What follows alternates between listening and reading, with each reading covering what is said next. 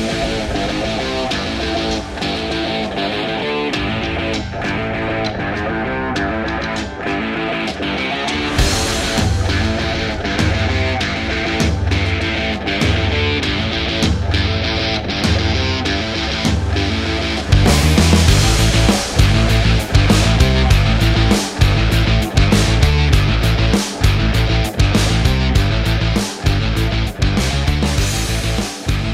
Salve, salve galera! Estamos iniciando mais um A Vera Podcast. Eu sou o Lafon e esse é o número 50. hein? Porra, quinquagésimo, mano. E temos aqui um convidado. Pô, nem me apresentei, né? É, ué. Também é quinquagésimo. Precisa, né? Tem gente que nunca viu, né? Prazer, galera. Gustavo. E agora é a Vera, né, Agora é a mano? Vera. Quinquagésimo episódio. Tô empolgado aqui, porque é um momento muito importante. Um grande amigo, Afonso. Uma salva de palmas pro Afonso, porra! A gente já E começa aí? constrangendo, hein? É, ué. Já deixa sem graça. E aí, como é que você tá, meu velho? Pô, tudo certo. Tudo bom? Quanto tempo, né? É, desde bem antes da pandemia, né? Sim, antes da Fala, pandemia, cara. A gente se falava muito rede social e tal, só que. Você, pô, você morou uma época no Canadá. Sim, Enfim, temos muita coisa aí pra É. conversar, né, mano? é. Antes da gente iniciar o nosso papo, então, vamos falar dos nossos apoiadores. Isso aí. né? Vou começar falando aqui da Mansur Produções, que eu fiquei sabendo aí que fez uma produção legal aí, né? Opa, é. Bruninho me falou ali depois Eu ali. os stories, né? Pra você que precisa aí, ó, pista de dança, DJ, iluminação, som, entra em contato com o Murilo Mansur, o link está embaixo na live aí também. Uma salva pro RTF Studio, Tiagão Fifi, pessoal aí, estúdio top. Você pratica exercício hoje, Afonso? Não. Como é que tá? Ou tá, tá, tá na difícil. pausa? Tá difícil. Ele, e- o legal do, do RTF, eu treino lá, né? Pode crer. E eles têm. Eles são especializados em exercício funcional. Ah, maneiro. E aí, quando na época que eu tava, ah, São Paulo e tal, eles passavam um treino pra fazer no hotel, tá ligado? Sim, Pra não perder a, a cadência. Igual a gente tava falando de constância agora há pouco. sim. Pra não perder essa constância. Então, pô, uma, uma das coisas que eles fazem que é muito legal. E tá vindo promoção aí, viu? É, tem Black Friday, né? Amanhã, né? Exatamente. Amanhã não, Amanhã, sexta. Sexta-feira, né? É, sexta. E eu que achei que era sexta passada, mano. Quinta-feira, eu, caralho, meia-noite. Aí já abri o computador, me- a a Devlin, "Ô, Gustavo, né? Semana que vem, porra. Eu falei, Eu caralho. também tava achando, não sei porquê, eu também tava achando, cara. Pô, estranho, cara. Tinha feito até a arte do iMarket já pra divulgar o Black É. Friday. Imagina. Eu vou te passar o link da- do sazonal lá, que aí você já vai dar uma Ah, uma boa. decorada. Os caras do marketing. Mas agora também a gente tem que falar da Ike Fome, pra você Opa, que quer aí. fazer o seu pedido aí, tá com preguiça de cozinhar, chegou em casa agora, só você baixar o aplicativo aí, tem um QR Code, tem um link na live também. E hoje é sal e doce, né? Hoje é sal e doce, mais uma Pizza. vez aí. É mesmo, é o nosso showdazão aí. É, ué, Pizza uma das preferida. melhores pizzas aí de barra. A gente pede muito mesmo, verdade. Um salve pro pessoal do Sugiro, Rafael, melhor japa da cidade também, top demais. E Metalúrgica de Barra do Piraí, MVP, para você que quer saber vaga de emprego, é, ou você que é empresário, quer fazer algum negócio com eles, eles também estão voltados completamente para o agronegócio, né? Eles fazem aquelas estruturas para estufa, para você que tem plantação. Então entre em contato com eles, tem um QR Code na live e tem um aí. link embaixo também se tiver pelo celular. Exatamente. E agora vamos iniciar o nosso papo. Vamos lá, né? Vou abrir aqui o aplicativo. Inclusive, quem tá assistindo agora, quer mandar uma pergunta, ainda não se inscreveu, se inscreva para poder mandar pergunta, tá, pessoal? Fiquem à É. vontade, vou estar de olho aqui para qualquer comentário e vamos que vamos. Não é não, Afonso? vamos. Bora, bora. A gente sempre começa o papo assim, se apresente para quem não te conhece, fala um pouco de você. Pô, beleza. É, meu nome é Afonso, Afonso França. Ah, eu sou de Barra Mansa, né? Nascido em Barra Mansa. Ah, fiquei em Barra Mansa aí até 30 anos, né? Até os 30. Então, Ah, legal, mano. dos 30 pra lá eu já comecei a me aventurar um pouco mais. A gente vai falar um pouco sobre isso. Sim. Sou desenvolvedor, acho que tem 20 anos. Acho que esse, esse, esse ano tá fazendo 20 anos, então tem bastante tempo. Pô, parabéns, mano. E, e é o que eu sei fazer e é o que eu amo fazer, né? Então, é, mesmo quando eu não estou trabalhando, estou sempre pensando em formas de melhorar o código, em formas de é, resolver problemas com, com o código, né? Então, é uma paixão mesmo que eu tenho. E também gosto de usar o código para pensar em hacks, né? Então, é, Hum. muita gente chama de é, casa automatizada, esse tipo de coisa, mas não só isso, dá para você usar código e usar hardware Uhum. mas também para você fazer pequenos hacks na vida, né? Então, Uhum. é, Os life, life hacks. life hacks, eu uso bastante código para isso também. Tem Ah, bastante legal. experimentos Ah. relacionados a, a Raspberry Pi, né? Arduino. Exatamente. é. Não, uma vez eu vi uma palestra sua sobre automação na casa, né? Sim, sim. Mano, você tá maluco, Lafon. Você tem que ver a casa desse cara, meu irmão. Várias dicas, assim, simples, não, né? Não precisa ser tão caro, né, Afonso? É, Você faz alguns investimentos. Essa palestra ela é de 2017, né? Nessa época ainda estava se ouvindo falar pouco aqui no Brasil, né, de casa Pouco. automatizada e as coisas eram Verdade. muito caras, né? E a ideia, né, dessa palestra é, é mostrar como fazer uma casa automatizada de baixo custo, né, que não é impossível. Né. Hoje está um pouco mais possível, um pouco mais fácil. As coisas estão se conversando melhor, né? Os hardwares já já você já compra eles já estão se conversando com Alexa, com Google Assistant, tudo Verdade. certinho. Verdade. Mas naquela época era relevante, né? Então acho que hoje aquela palestra está um pouquinho datada, Sim. Mas tem muita coisa que é, ainda dá para aproveitar se vocês quiserem assistir depois. Acho que pode colocar É. o, o link, né? Não, com certeza, vamos colocar no link e uma. E é muito legal, Afonso, porque, por exemplo, eu me mudei faz três meses. E tô nessa pegada de automatizar a casa. Sim. Quero investir com isso e tal. E o que eu encontro hoje no YouTube tá, é, tá muito linkado com o que você falou em 2017, cara. Caramba. Então, apesar de, é, de você achar que tava, tá, né, vai precisar de uma atualização, Sim. ainda tá muito em dia com os vídeos tops, né? Que a gente, quando É procura, encontra. Então eu falei, caramba, que legal. O Afonso em 2017 falou sobre isso aí, Uhum. né? Coisa que hoje eu tô vendo, tô vendo no YouTube que, os, que são os tops, os vídeos, assim. Sim. É, o, Então é muito conceito, legal. o conceito precisa ser atualizado, mas a ideia de como automatizar uma casa de forma barata, isso é, ainda persiste e evoluiu, né? Então, Hum. Exatamente. então dá- tem muita coisa. Hoje tem, tem canais só disso, né, cara? Então Sim. tem gente vivendo disso aí. No, E hoje a gente tem Brasil. um AliExpress, né? Que a gente consegue comprar umas coisas Exatamente, Esse é exatamente. top, com um mano. precinho mais acessível, né? Esse é top. Black Friday chegando aí. Pois é é. muito bom. E, e assim, a função, 20 anos, né? Sim, como programação. Inclusive, você participou de alguns podcasts de programação, alguns até que referência nacional, sim, sim, né? Tem o Dev na Estrada, igual a gente estava falando agora mais cedo. sim. Teve mais qual mesmo? Cara, eu participei do, do Dev na Estrada, participei agora do Fecha Tag, que é, o, Fecha Tag. é um- quase que um filho ali do Dev na Estrada, né? Um dos fundadores do Dev na Estrada. é, Mon- criou- Montanha, né? Montanha. É, participei do, do Alura Cash, do, do, do Hipsters, quer dizer. É, algumas palestras também lá com o pessoal lá da, da Kaelon, né? Então, Kaelon. acabou que quando eu estava na, na empresa anterior, fiz uma parceria lá com eles também, né? Então, foi, foi bem interessante. Legal, cara. E, e antes de você, eu- até onde eu cheguei a ver, assim, você já trabalhou com metalurgia também? Alguma parte? Parece que estava bem no início. Dei, um- dei uma olhada, vou ser bem franco. Tá. cara. Dei uma olhada no LinkedIn lá. Falei, o que, que esse cara, antes de- da programação, o que, que ele fazia? Ah, você Ah, o cavou Gusta- Gustavo caramba. hackeou aí, ó. Tá Stalker, né? Deu uma stalkeada. E Legal. aí, cara, como é que foi esse processo, assim, até você começar a programar, ou então aprender a programar? Sim. É, você acabou, cavou bem fundo, porque foi muito difícil eu conseguir programar, né? Então, tipo... Hum. é, a minha família não tem ninguém que é da área de é- tecnologia, ninguém que é programador. Estava muito longe disso, né? Mas eu sempre gostei muito de tecnologia e ciência, né? Vamos dizer assim. Quando você era criança, né? Eu gostava muito de experimentos, esse tipo de coisa. Sim. E, e eu fazia muito experimento junto com meu pai, né? Meu pai, ele... é, até uma história que eu gosto de contar é que uma vez meu pai ele falou assim, pô, vou fazer uma antena parabólica.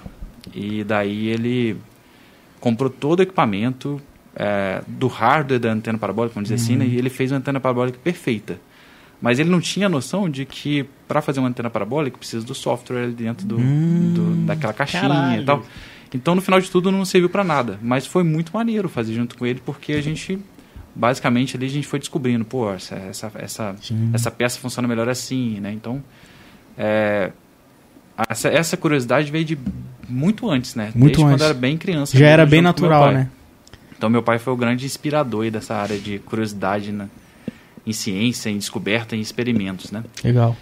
E, e daí, ah, quando eu estava nessa área de metalurgia que você falou, Uhum. foi que eu fazia o curso de mecânico geral no Senai, em Barra Mansa. E, e eu estava finalizando o curso e ia entrar para a faculdade de matemática. E nessa época eu era estagiário numa, numa empresa de metalurgia. Né? Então é daí onde vem Ah, o sim. ponto. Legal. Ah, e aí foi bem interessante nessa época, porque no Senai a gente tinha aula de desenho técnico. E eu conversei com... Aí é um ponto interessante de falar também, o quanto que um mentor ele é necessário na sua vida. Né? O quanto que um mentor tem o potencial de mudar a vida de alguém. Né? Verdade. E tinha um professor que ele falou assim, cara, já você sabe desenho técnico, então faz o seguinte, ah, você também sabe mexer no AutoCAD, esse tipo de coisa, agora você você vai dar aula para os alunos. Né? Então, como eu não sei, você vai dar aula de AutoCAD para os alunos e eu vou aprender também. E aí foi se formando uma parceria ali com o professor, e quando eu estava acabando o curso, ele, eu estava muito tendencioso a fazer a faculdade de matemática. Né? Eu, eu- a- eu tinha pouco dinheiro, né? então a faculdade de matemática era muito mais barato. E eu também eh, gostava muito de matemática, mas também gostava muito de computação. Ah. E daí E a ele- computação era mais cara. era bem mais caro, era três vezes mais caro. Caraca. E daí ele falou o seguinte, falou, cara, eu sei que você gosta muito de matemática, eu sei que você vai se dar muito bem, mas o seu negócio é computação, cara. Ó. Se você puder investir um pouco mais, eh, vai em frente que vai dar certo. Sim. Aí nessa, me- meio que deu aquele estalo, né?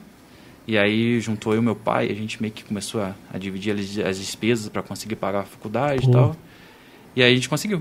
e Caramba, aí eu fiz a faculdade maneiro. de, de Ciência da Computação no BM. Na UM? É, Ah, tá. E aí isso aí, cara, foi game changing pra mim, sabe? Dali, dali pra frente eu já comecei a olhar para outras coisas Sim.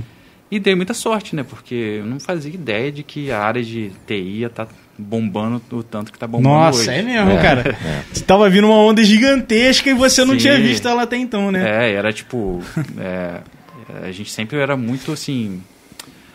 Futurista, né? Na faculdade, a Sim. gente fala muito de futuro. É, quando eu fiz a faculdade, para você ter uma ideia, não existia rede sem fio. E a gente fazia experimentos de rede sem fio na faculdade. Caraca. Isso foi em qual ano, mais ou menos? Eu me formei em 2006, né? 2006? Então eu entrei em 2002. Legal, cara. Que legal, que legal. E... Caramba. Mas assim, por mais que eu tenha conseguido entrar na faculdade, daí entrar na área de computação com um emprego, aí já foi outra jornada, cara. Aí já foi bem difícil também. Sim. Quando você se formou, você já tava, no, já tava na área? Não, Não? não. Então, é, sim, sim e não, né? Uhum. Por quê? É, quando eu entrei na faculdade, eu estava saindo do Senai e aí eu consegui um emprego numa loja de imóveis, né? Para trabalhar no- na área administrativa. É, eu vi. Auxiliar administrativo, né? É, isso aí. Os caras estão que famoso. Mas daí, cara, é engraçado que desde a época do ensino médio, eu. Não, de- não desde a época do ensino médio, né? Desde a época que eu comecei a fazer cursinhos de Excel, de Word, esse tipo de coisa. Naquela época existia, gente. Sim. Tinha livro, né? Tinha livro. Sobre computador, sobre programa. doido, né, mano? Eu Que tinha um doido. livro de Photoshop. Exatamente. Eu fiz, um, eu fiz um curso também de manutenção de computadores, cara. Foi, foi Caraca. bem, bem louco. E, e daí, no que eu tava. é, qualquer oportunidade que eu tinha de encostar num computador, eu aceitava. então alguém maneiro. falava assim: pô, tem um computador na minha casa. Ah, deixa eu ir lá ver. Você não tinha até então. Não tinha, não tinha. Eu aprendi a programar escrevendo no caderno. Né? Até- Caraca, aí, Lafon. É, isso aí é bem mais antigo mesmo. foi, foi, foi doideira, cara. Caraca, que Porque foda. foi 2000 e... 2001? Não, 2000... Foi assim, de 99 a 2001 eu tava no ensino médio e eu tinha uma amiga que ela tinha uma apostila de Visual Basic. Hum. E daí ela falou, cara, isso aqui é muito maneiro, você tem que aprender e tal. E aí eu não tinha computador, levava a apostila para casa e ficava escrevendo código no caderno e imaginando o código sendo Caramba. rodando.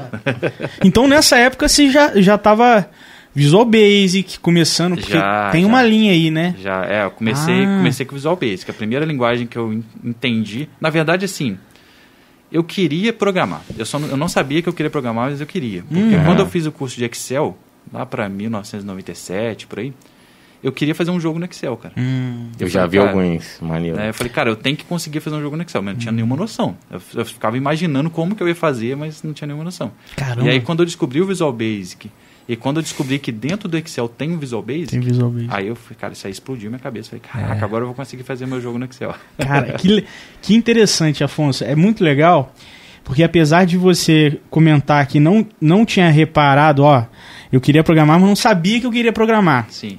Pra quem vê, de, pra quem tá do lado de fora, vê claramente, né? Sim. Você tem que ir pra computação. Sim, sim. Né, que foi o que o professor disse, eu acho, né? Perfeito.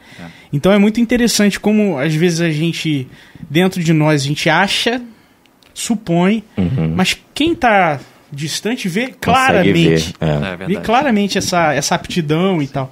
E, cara, muito legal, muito legal. Você. Comigo foi invertido, né? Porque eu comecei na, na informática, trabalhei em TI, mas Ah, com é. manutenção Ah. né, de hardware, era mais focado em hardware. E quando eu tive que escolher a faculdade, ou eu faria algo voltado para programação, que na época não me interessava muito, porque eu realmente não entendi o que era programação, na época não era uma coisa muito falada e tal. Sim. E aí eu fui escolher design, aí eu escolhi o caminho do design. Que legal. Mas esses tempos aí eu tentei estudar programação, né? O Gustavo até tá de prova, eu ganhei uma bolsa para estudar pelo Mercado Livre. Caramba. E aí eu acabei tendo que encerrar porque eu agora vou ser pai, aí aconteceu um monte de coisa na minha vida, eu tive que, que trancar. Mas aí veio aquilo tudo, igual, primeira vez que eu vi HTML foi no Blogspot, fazendo banner pros outros.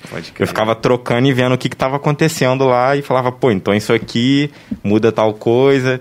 Foi mais ou menos isso. E não tinha vídeo, não tinha nada para ensinar a gente, né? Sim, época. era a tentativa e erro, né, cara? Era, era Pois é. doido. Quando ele falou de escrever, tipo, quando a gente vai montar banco de dados, querendo ou não, você tem que visualizar, né? É, Sim. todo o conjunto da obra ali, meio A que escrito mesmo, modelagem, Sim. para depois ir pro PC e fazer a parada. Ah. Então quando ele falou isso, eu imaginei mais ou menos isso. Sim. Mas eu acredito que a pessoa que não, não saiba o- sobre banco de dados não pense dessa forma, né? Acho que é, pô, muito difícil e tal. É, no meu caso era muito assim, empírico, sabe? Eu, eu, não, eu basicamente eu escrevia o código e eu desenhava as telas e eu imaginava, tipo, sei lá, tô Funcionando. clicando nesse botão aqui, aí vai para essa tela aqui. É. Então, tipo, não tinha uma uma metodologia, porque era quase que aquela mente de criança ali que você tá brincando e imaginando, era aquilo. Sim. Ah, né? tá. Só que com código. Cara, muito legal, Afonso. muito- Inclusive tem um comentário aqui. Um salve aí pro Elvis Benício, cara. Opa! Se Gil tá Salve, assistindo Elvis. a live dele aí, lá, ele tá Elvis? tocando guitarra lá. Toca pra caralho, Manda muito, né? né? Manda muito. né? Toca muito. Ó, inclusive o Elvis falou aqui, ó. Grande Afonso, um dos profissionais mais competentes com quem tive o prazer de trabalhar. Pô, que legal, cara. Um Cara, abraço, Elvis. Salve aí, Elvis, brother, demais. Inclusive, o Caio, Caio Freitas, estava com o Elvis esses dias. Sim, pode Estavam lá brincando de, Lá- de lá realidade Califórnia, virtual, né? é, com óculos. Sim. Abração, viu, Elvis? Ó, quando tiver em terras brasileiras, você tá super convidado, viu, velho? Inclusive, ele é de Barra, cara. É verdade. É é da nossa verdade. cidade aí. Cara, muito, Muito bom. bom. E, e aí, você fez a faculdade. Ah, é, eu tava falando no, no sentido de como que eu cheguei a conseguir um emprego na área de Isso. computação. Isso Isso, aí. isso. E aí, essa minha curiosidade, né, de entrar em tudo quanto é lugares, ela continuou no- nos empregos. Então, Uhum. eu entrei como assistente administrativo na loja de imóveis, só que tinha computador lá. Ah, Então, qualquer oportunidade que tinha para ir na sala de servidores, eu ia. Já dá pra Caraca, fazer. legal. Pô, tem que fazer alguma coisa aqui e tal. Mas eu não consegui nenhum cargo voltado para isso. Pra isso lá. Daí passou um ano, eu saí e fui para a prefeitura de Barra Mansa. Fiz o concurso, passei e falei, ah, vamos ver o que, que vai ser, né? E na prefeitura de Barra Mansa, eu fui trabalhar na dívida ativa, que é basicamente aquela área ali que atende o público para negociar a cobrança, né? Então, ah, tô devendo IPTU, tem que parcelar em tantas vezes, esse tipo de coisa. E aí, cara, também tem computador. Então, eu, o que, que eu comecei a fazer? Falei, cara, tem um monte de coisa aqui que dá para automatizar. Então, eu lembro uma vez que tinha um... Era um caderno, cara, muito grosso, que era lotado de CPFs. Eu não lembro muito bem mais qual era o problema, mas eu tinha que passar o CPF do caderno para o software. E o software é um software DOS, assim, sabe? Aquele software pretão. sim. E eu descobri que tinha um, um Excel desse caderno. Esse caderno era um ex- Excel impresso. Eu falei, cara, será que tem como eu passar do Excel pro software direto? Né? E aí eu descobri que se você desse Ctrl C no Excel e colasse, funcionava. Falei, opa, beleza. aí eu falei, cara, e se eu fizer um programa que ele vai, abre o Excel, dá um Ctrl C na primeira linha, dá Alt Tab, vai pro, pro programa, dá Ctrl V, volta no Excel, dá Ctrl C. Ah, Porque era isso que eu estava fazendo. É. Era, era isso. Os estagiários estavam fazendo isso. Caraca! Né? Só que manual. Só que manual. e aí a previsão era, tipo, gastar, tipo, semanas para fazer. E a chance de erro humano, cara... de- É muito grande. muito grande. Sim. Daí eu fiz esse software, cara. E aí a galera da prefeitura pirou. Falei, caraca, é isso, né? E, E aí tudo quanto era coisa de tecnologia ali na dívida ativa, eu era chamado Hum. para ir, mas ainda não era programador. Uhum. Foi virando referência, mas ainda Exatamente. não era o core, né? E, e daí, cara, é, quando eu. Essa parte eu também não contei. Eu sou. é, fui criado no, em, em família cristã, né, desde o, de, de que eu nasci. Uhum. E nessa época eu estava bem forte ali na igreja. E tinha um grupo de jovens, né? Existe esse grupo até hoje, que é o Grupo de Jovens Batista do Sul Fluminense. né? E o presidente do grupo me chamou para ser da área de TI do, do grupo. Eu falei, caraca, que será que eu consigo, né?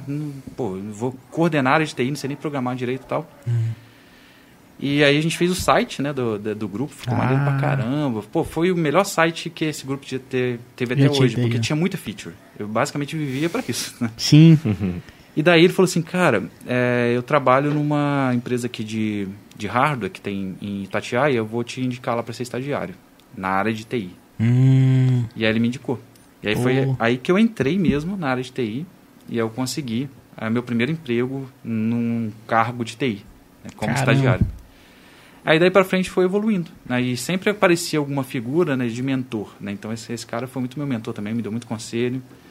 Depois, quando essa empresa ela faliu, cara, essa empresa de hardware lá de Itatiaia faliu, apareceu um outro mentor que conseguiu me posicionar em uma outra empresa. Aí dessa vez foi a, a Gás Tecnologia, que foi em Volta Redonda. Ah, sim, a Gás. Anos e anos, né?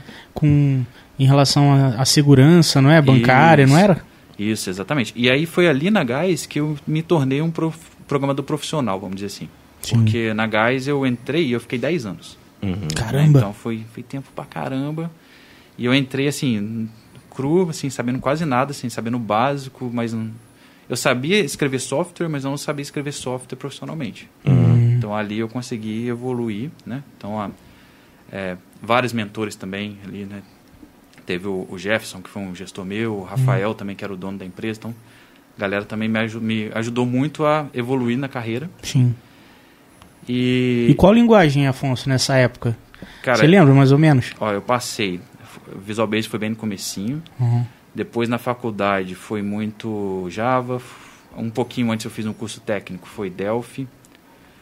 É, PHP também, programei PHP. muito em PHP. Daí quando eu entrei na Gás era .NET. .NET. E aí eu fiquei, assim, .NET e C++. Os, os times que eu trabalhei lá foi tipo 70% .NET e 30% C++. Caraca. E aí C++ é louco, cara, porque é programação um pouco mais baixo nível. Uhum. né? Então foi mais desafiador e aprendi mais padrões, esse tipo de coisa. Não. Daí, ah, isso foi na Gás, né? E, e aí sim, eu cheguei, consegui me tornar um programador prof- profissional, né?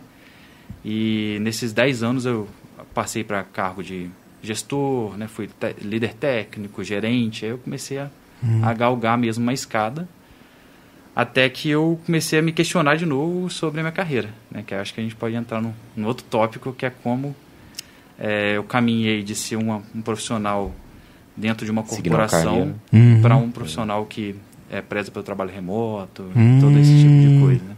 Até então não era remoto, Não, até era, então, era bater cartão mesmo. É, é interessante que é, até 2013 é, eu tinha zero vontade de. Até 2011. Vou abaixar mais um pouquinho, até 2009. É. Até 2009 eu tinha zero vontade de viajar e sair do Brasil. Tinha zero. Eu falava assim, cara, você quer visitar outro país? Não, não quero. Por quê? Porque o Brasil é maneiro pra caramba, já tem tudo e tal. Uhum. E quando foi 2009, acho que foi 2009 mesmo, tô ficando velho, já datas, né? É, teve um, um- dos meus mentores, né, que a gente está conversando muito sobre mentoria, ele falou assim, Sim. cara, eu acho que você precisa viajar. Hum. Eu ia tirar férias e falou, cara, eu acho que você precisa viajar. E eu, cara, não fazia ideia do que eu estava fazendo. Uhum. Conversei, chamei um amigo meu, Fernando. E daí ele falou assim, cara, eu falei, cara, vamos viajar? Aí a gente tinha planejado viajar de carro, doideira, né? Até, até a Argentina. A gente ia fazer um, um road trip maluco, sem nenhuma noção. Só que é óbvio que talvez desse certo, mas o risco era muito alto e no final a gente acabou indo de avião. Uhum. E aí foi quando eu comecei a gostar muito de conhecer novas coisas, né? Então, tipo, você chegar lá em Buenos Aires e conhecer uma cultura diferente, entender a dinâmica da vida das pessoas, né? Porque às vezes Uhum. tem coisa que você pensa, você fala assim, isso é inerente do ser humano. Sim. E aí quando você viaja, você fala, não, isso é, é inerente da cultura Da do ser cultura. humano que mora onde eu moro. Cara, isso é né? mesmo. Então, então isso abriu muito a minha cabeça. E aí eu comecei a, a pensar em, em viajar, né? É, e aí quando foi nessa época também eu comecei a namorar minha esposa. Uhum. E a minha esposa também ela Inclusive tá aqui presente no estúdio, poxa. qual, qual é o seu nome mesmo? Juliana. Juliana. Prazer, Juliana. Inclusive, se quiser acrescentar algum comentário, fique à vontade, tá bom? é, parte da história ela vai saber mais do que eu. Ah, legal. É. Muito bom. E daí é, foi interessante que ela já mudou muito, né? Os pais dela mudaram muito. E embora a gente tenha nascido em Barra Mansa, nós dois, é, e eu tenha conhecido ela em Barra Mansa, ela já tinha mudado bastante. Então a gente, é, com uma forcinha da empresa, né? A Gás ela mudou para Indaiatuba, interior de São Paulo, né? Ali quando eu estava com meus nove anos de empresa, ela falou assim, ó, tô mudando. Quem quiser ir vai, quem não quiser não tem como, não tem o que fazer. Sim, sim. Eu falei, ah, bora, né? E eu comecei a abrir muita cabeça em relação a isso. A gente casou, né? E aí a gente já tinha visitado alguns outros países, né? Pra tirar férias e tal. Sim. E daí isso começou a abrir minha cabeça. Falei, cara, eu acho que eu posso ser um cidadão que não tá travado num lugar só. E aí foi quando eu ouvi pela primeira vez de um, de um outro mentor meu, né? É, a, a palavra é, cidadão do mundo, né? Que é cosmopolita, né? Ele falou, cara, você é cosmopolita. Eu falei, cosmo o quê? É, Que que é isso? cosmopolita. Você é cidadão do mundo, né? Você é uma pessoa que não tem trava num lugar só. Hum. Eu falei, caraca, que interessante isso. E aí a gente, depois que eu casei, a gente começou a pular de lugar em lugar. Então a gente foi para Indaiatuba, a gente ficou um ano em Indaiatuba. Eu acho que quando você foi pra Indaiatuba, a, a gente já tinha se conhecido, não era? Ou não? Não, foi depois. Acho que a Foi gente se conheceu depois? depois que eu voltei do Canadá, cara. Ah. Foi bem depois. Foi, acho que foi lá para 2017. Isso, isso, aí. isso aí. Na época do Rio Sul Valley. Isso. Né? E daí a gente foi para Indaiatuba. Chegando em Indaiatuba, a gente, pô, inclusive recomendo para quem não, não conhece a cidade. É. é uma cidade fenomenal. Pô, todo mundo fala bem, cara. Inclusive, acho que ganhou agora. Eu vi uma notícia hoje que ganhou novamente como melhor cidade para se morar do Brasil. Caralho, não sabia. Então, é uma cidade Que maneiro, que maneiro. muito, é muito diferenciada. Daí a gente foi, morou um ano lá em Datuba, e aí nesse tempo a gente falou, cara, vamos mudar, vamos, vamos sei lá, vamos para os Estados Unidos, vamos morar nos Estados Unidos. E aí a gente começou a pensar nisso, pensar, pensar, no final se tornou Canadá. Né? A, a gente, na época, tinha alguns amigos também estavam pensando nisso. Uhum. E também tinha um hypezinho acontecendo ali, tinha vários canais no YouTube de pessoas que Ah, iam para o pra Canadá, e aí mostravam Pô. aquela maravilha. Em 2011, eu, Bruninho e o Jorginho fomos, cara. Ah, que legal. Em 2011. E é. A gente foi pra Toronto, né? A gente morou em Toronto. E é sensacional, cara. É. É, sensacional. É um país sensacional, né? É. É. muito legal mesmo, assim. Vale a pena. Se todo mundo pudesse ir, assim. Pô, realmente é diferenciado. E aí, o que, que aconteceu? É, nessa época, eu falei, cara, eu preciso sair da empresa e eu quero trabalhar numa empresa menor. O que, que, que aconteceu? Eu estava cansado de ser gestor. Hum. Falei, cara, eu quero voltar a programar de novo. Acodar. É, eu quero sentar na minha mesa, eu quero resolver problemas reais. Hum. É, embora eu gosto muito de gestão, né? Eu gosto muito de...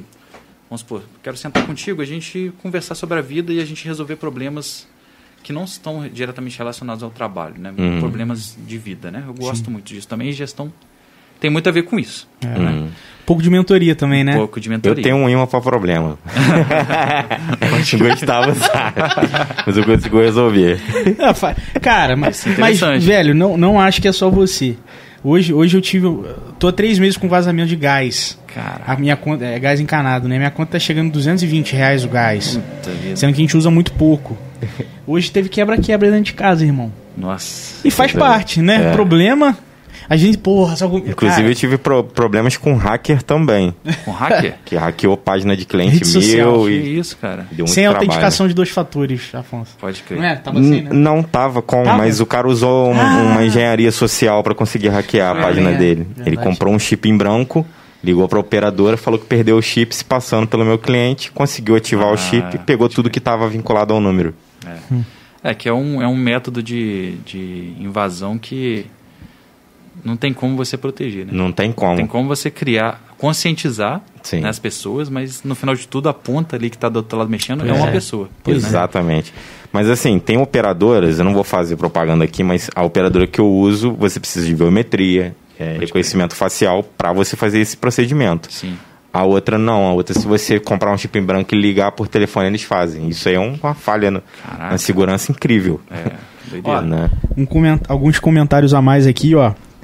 Jéssica Barros, muito orgulho desse meu cunhado Afonso. Tiago França.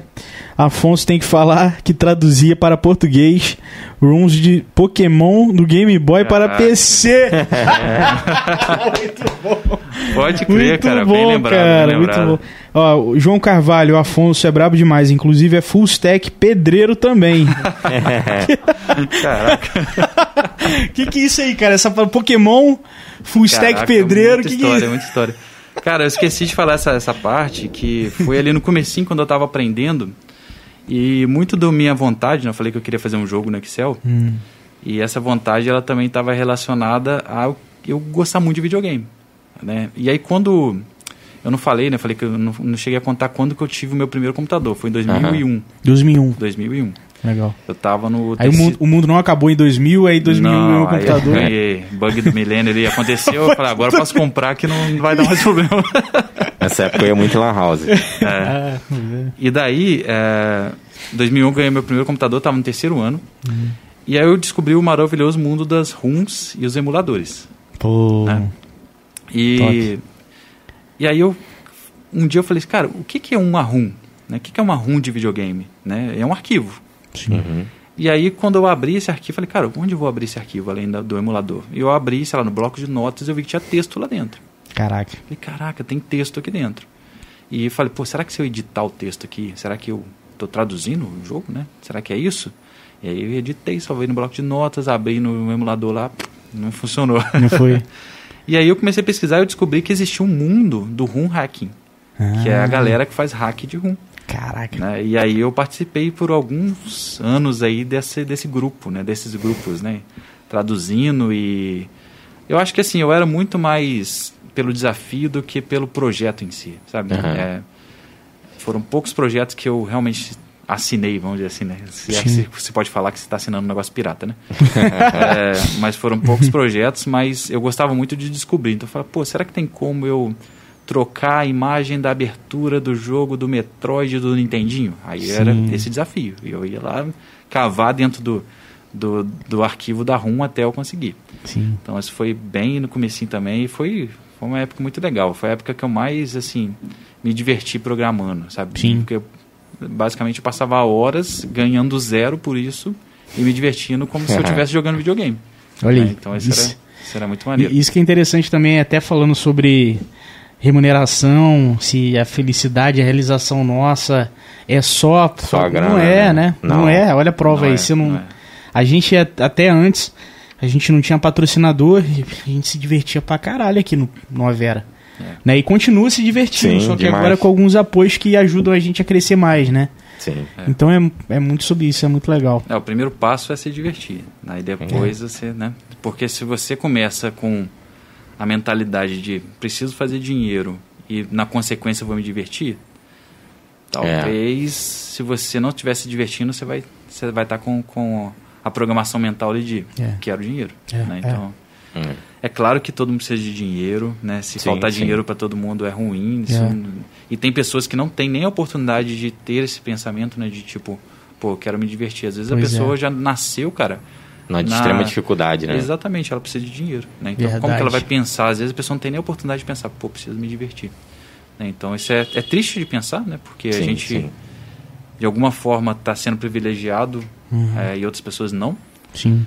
Mas é um, um- uma forma de pensar que se- quanto mais a gente puder passar, e aí É. conectando novamente nessa questão da mentoria, quanto mais pessoas você conseguir Impactar, trazer para né? perto de você, aí você ajudar ela a mudar um pouco a forma de pensar, melhor, né? Então isso é importante, né? É, Sim, não, com certeza, com certeza. Inclusive, aqui, passar, passar o comando aqui pro Lafonzão, o Bruninho vai pegar a nossa pizzola. e, inclusive, Lafonso, o, é, Afonso, se você souber de alguma automatização aí, Ah. em casos de ausência aí de, de passagem de câmera, nos avise. Caraca. a gente procurou uma o que época. a né? gente fez foi teclado sem fio, mas eu sei que tem as mesinhas de corte, tem tudo, Pode mas crer. tudo tem É fio. caro, né, cara? É, uma bem uma caro. coisa que eu cheguei a pensar. Será que a gente consegue automatizar é, comando de passagem de câmera? Por exemplo, pico de áudio, microfone 1 e 2, câmera. Pode crer. Três. Ah, é- acho que é factível. Acho que é possível. Eu falei, cara, eu procurei essa porcaria na internet. Não, não tem. Eu falei, cara, até onde eu sei de programação, às vezes um- existe um, é, os plugins pro Sim, sim. OBS Studio, OBS Studio, que é o programa principal hoje. Que a gente Sim. usa. Existem vários plugins, mas a gente não achou nenhum plugin relacionado a isso. Eu falei, cara, se alguém criar isso. Então, eu conheço um aplicativo que na verdade não é, não é isso, mas a base dele é mais ou menos isso, que é pessoas que fazem esporte radical, filma tudo. E esse aplicativo ele pega os momentos que você teve um pico de adrenalina, ele mede o pulso Ah, e tal, vi, e corta o vídeo e faz um, um- tipo um resumo daquele vídeo, um vídeo de duas horas faz 15 minutos com as melhores cenas. E ele calcula o que, que é melhor com base no seu batimento cardíaco e, e outros aspectos. Então, no caso seria, tipo, quando o microfone 1 e 2 estivesse funcionando, né, mais, mais picos de áudio cortaria para uma câmera e outra. Mas é aqui igual, a gente usa três. Hoje a do meio tá parada, que a gente não conseguiu ligar, deu um problema, mas a gente tá usando duas. Mas eu acho que quando aumenta o número de câmeras, fica impossível fazer isso. Então, e se mas. falar se- ao mesmo tempo também, para o Também. negócio reconhecer, entendeu? Não, mas por exemplo, no nosso caso, se tem o pico de áudio nos, nos três microfones, central. É, nesse entendeu? caso tem é essa claro que hoje, né? Mas É. no, de um modo geral, entendeu? Mas aí a gente vai tirar o emprego de um cara, né? o Não, Bruninho. não vai, pô, não vai. O cara tá gerindo o som, tá ligado? O É, cara e- tá gerindo o som. E que assim, é importante. é, toda automação ela tem a margem de erro, né? Então, Aham. é, é tipo carro elétrico, né? Você Uhum. está tirando o motorista? Não necessariamente. O motorista está ali para se der o 1% da exceção, ele está ali para para fazer o comando, né? Então, Sim. acho que não, não tiraria o emprego, não. É, não, e, e- assim, é, é até legal um, um gancho. Você acha que a, a vinda da tecnologia, ela, um futuro, longo prazo, Uhum. ela vai tirar o emprego? Ou você acha que isso pode ser apenas um processo de mudança que pode gerar essa transição na, na, na sociedade? É, se a gente olhar só para frente, talvez seja difícil de responder, mas se a gente olhar para trás, ajuda, né? Porque se você pensar, sempre foi assim, né? Se a gente começar a pensar lá no começo da Revolução Industrial, essa sempre foi uma, uma máxima, né? Sim. As máquinas vão tirar o trabalho dos, dos seres humanos. Mas, na real, o que tende a acontecer é sempre modificar o trabalho dos seres humanos, e não mudar, né? É porque alguém vai ter que operar, né? Alguém vai ter que operar, alguém vai ter que dar manutenção, Programar. é, alguém vai ter que programar. Então, e a minha resposta, le, não leiga, né, mas a minha resposta talvez leviana é não. Né? Assim, se eu tiver que fazer uma- um pouco de futurologia, que eu vou falar que não. Sim. É, eu, Mas- eu também, também acho que não. Mas Porque- assim, é, é porque é muito também, é uma pergunta muito, muito capciosa. Sim. Porque se você pensar que a curto prazo, você fala assim, ah, sei lá, o caixa de supermercado automático vai tirar o emprego da Dona Maria que trabalha no caixa? Sim. Uhum. Se a gente falar da pessoa, da sim. pessoa em si. É, vai tirar. né? Então, se a gente falar em geral, não. Mas se a gente está falando de uma pessoa que ela não tem a capacidade, não, não tem ali a oportunidade de, de se aperfeiçoar e mudar de emprego, sim, vai tirar. né? Então, Sim. É. É, é, uma, é uma forma de pensar interessante, porque, por exemplo, se a filha da Dona Maria, a Larissa, e há, há 30 anos, é claro que não para isso, né? Mas vamos supor que há 30 anos uma família tem a tradição em trabalhar naquele ramo. Uhum. Pode ser que a Dona Maria perca o emprego, mas é, sem sombra de dúvidas, se a Larissa pretende trabalhar nesse ramo, ela vai se capacitar de uma forma mais adaptada para aquele ramo. sim. E aí não vai trabalhar igual a mãe, né? Mas vai trabalhar, tende, né? Mas para essa máxima que você está falando funcionar, é necessário ter políticas que incentivem a educação. É, que é o, problema, o principal né? problema. Outra Exatamente, lacuna aí. Exatamente. É, isso é mesmo. Então aí, assim, sem falar de, de política aqui, mas já falando, Sim. é, se a gente não tiver políticas que incentivam a educação, a gente vai acabar. vai. Aí vai tirar o emprego da Ana Maria e da Larissa. E a Larissa também não consegue, né? Exatamente. É, não, e- e- isso é interessante. E em relação à educação de programação, é, a gente sabe que tem essa onda. É, eu vi até no podcast do próprio Flow, tava. é, eu acho que é Bruno Perini, Thiago Nigro Assim eu vi. e Joel J. Três caras juntos, eles estão sócios num negócio, né? Uhum. E aí é, foi interessante que o Igor fez uma pergunta pra ele assim: é, é, Tiago, se você não trabalhasse com, com a parte de investimentos financeiros hoje, você seria o quê? O que, que você, com o que, que você trabalha, trabalharia? Ele falou, cara, eu seria programador. Que- E ele falou assim, por que programador? Porque além dele ter uma. ele gostar, ele, ele gosta, ele comentou que tem uma, um carinho assim. A empregabilidade no Brasil hoje é 100%. Tipo, ele comentando assim, o que, que ele quer dizer com isso? Que a demanda é altíssima. Sim. Né? A demanda é maior do que a quantidade de profissionais. Maior. o Então- contexto hoje é esse, né? Sim. E fora o salário, para quem começa, já é um pouco acima da, da, da média, né? Tá longe do salário mínimo. Né? Então, e ele comentou, ele falou, cara, vou, vou ser programador, cara, porque o contexto hoje tá totalmente propício. E é uma profissão muito autodidata, né? Tem que pesquisar muito, né? Fórum, GitHub, entre outras É, a, coisas. a, a assim, comunidade é forte, né? que- Pois é. E, e o que, que você vê em relação à educação de programação hoje no Brasil, assim, para quem quer começar? É, eu não estou muito próximo, tá? Então, Uhum. tudo que eu falar aqui vai ser só minha opinião. Não, tranquilo, Aham, que isso, que é isso, claro. que isso. É, eu acho que a educação, ela tem, ela, a educação na área de programação, ela tem tudo para ser extremamente democrática, ou seja, todo mundo tem potencial de aprender. Uhum. É, a gente tem uma série de negócios que estão nascendo, né, que ah, aí você tem Alura, Rocket City, um monte de outros aí, é, que fazem muito sentido.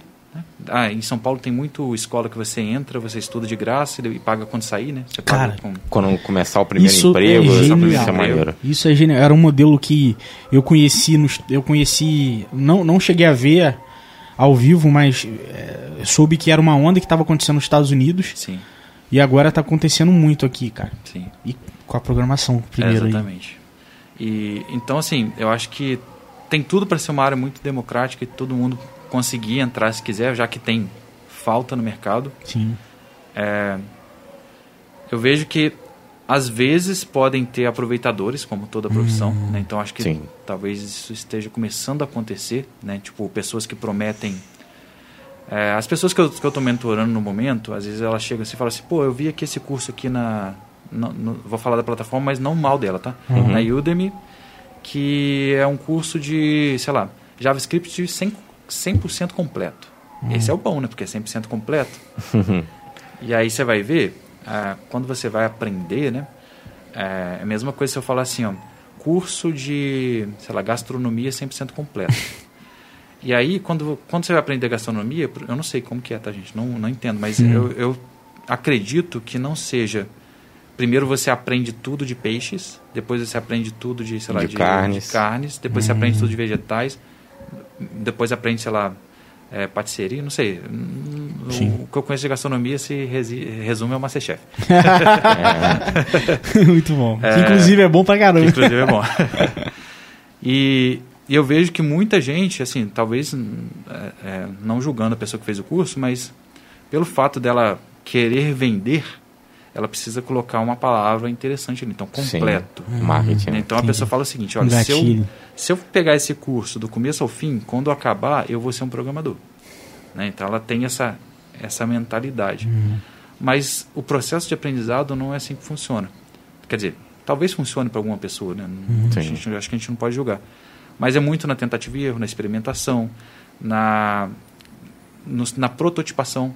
Uhum. Então, se vo- se você falar assim, ah, vamos aprender aqui tudo sobre variáveis. E aí, se você pegar uma linguagem mais antiga, variável é variável, acabou. Aí, se você pegar a variável, por exemplo, JavaScript, você vai ter var, você vai ter const, você vai ter let, Aí você vai ter variáveis que são do tipo, sei lá, string, você vai ter variação do tipo objeto. Né?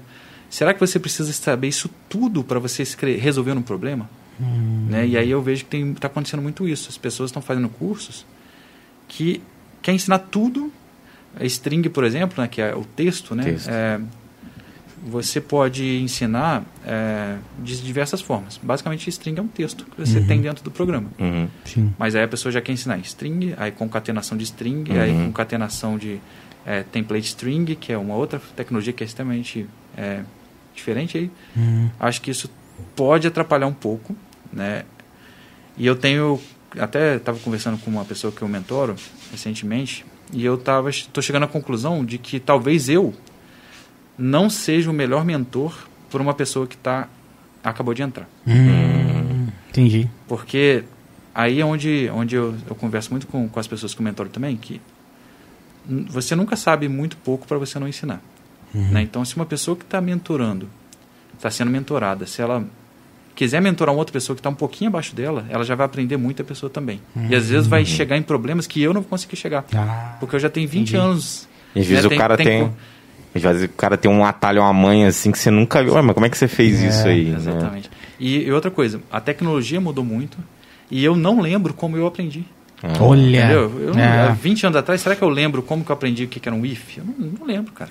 Não, e, e alguns detalhes que a pessoa está sentindo na pele, que é fresco, né? Sim, e sim, aí, para ela sim. passar para alguém que está começando é, meses antes, né? Sim. Talvez consiga passar com maior clareza, né? Nesse tá curso que eu fiz do Mercado Livre, ele era, ele era de dois anos. Ele era full stack. Você aprendia um pouco de tudo.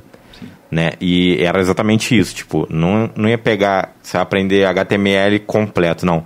Uma semana era uma aula de HTML, na outra era banco de dados, na outra era, era C++, na outra era e por aí vai. Sim. E aí tinha aula de ética também, né, na programação, tinha várias outras coisas assim. Eu cheguei a fazer um mês só e depois tive que, que me afastar.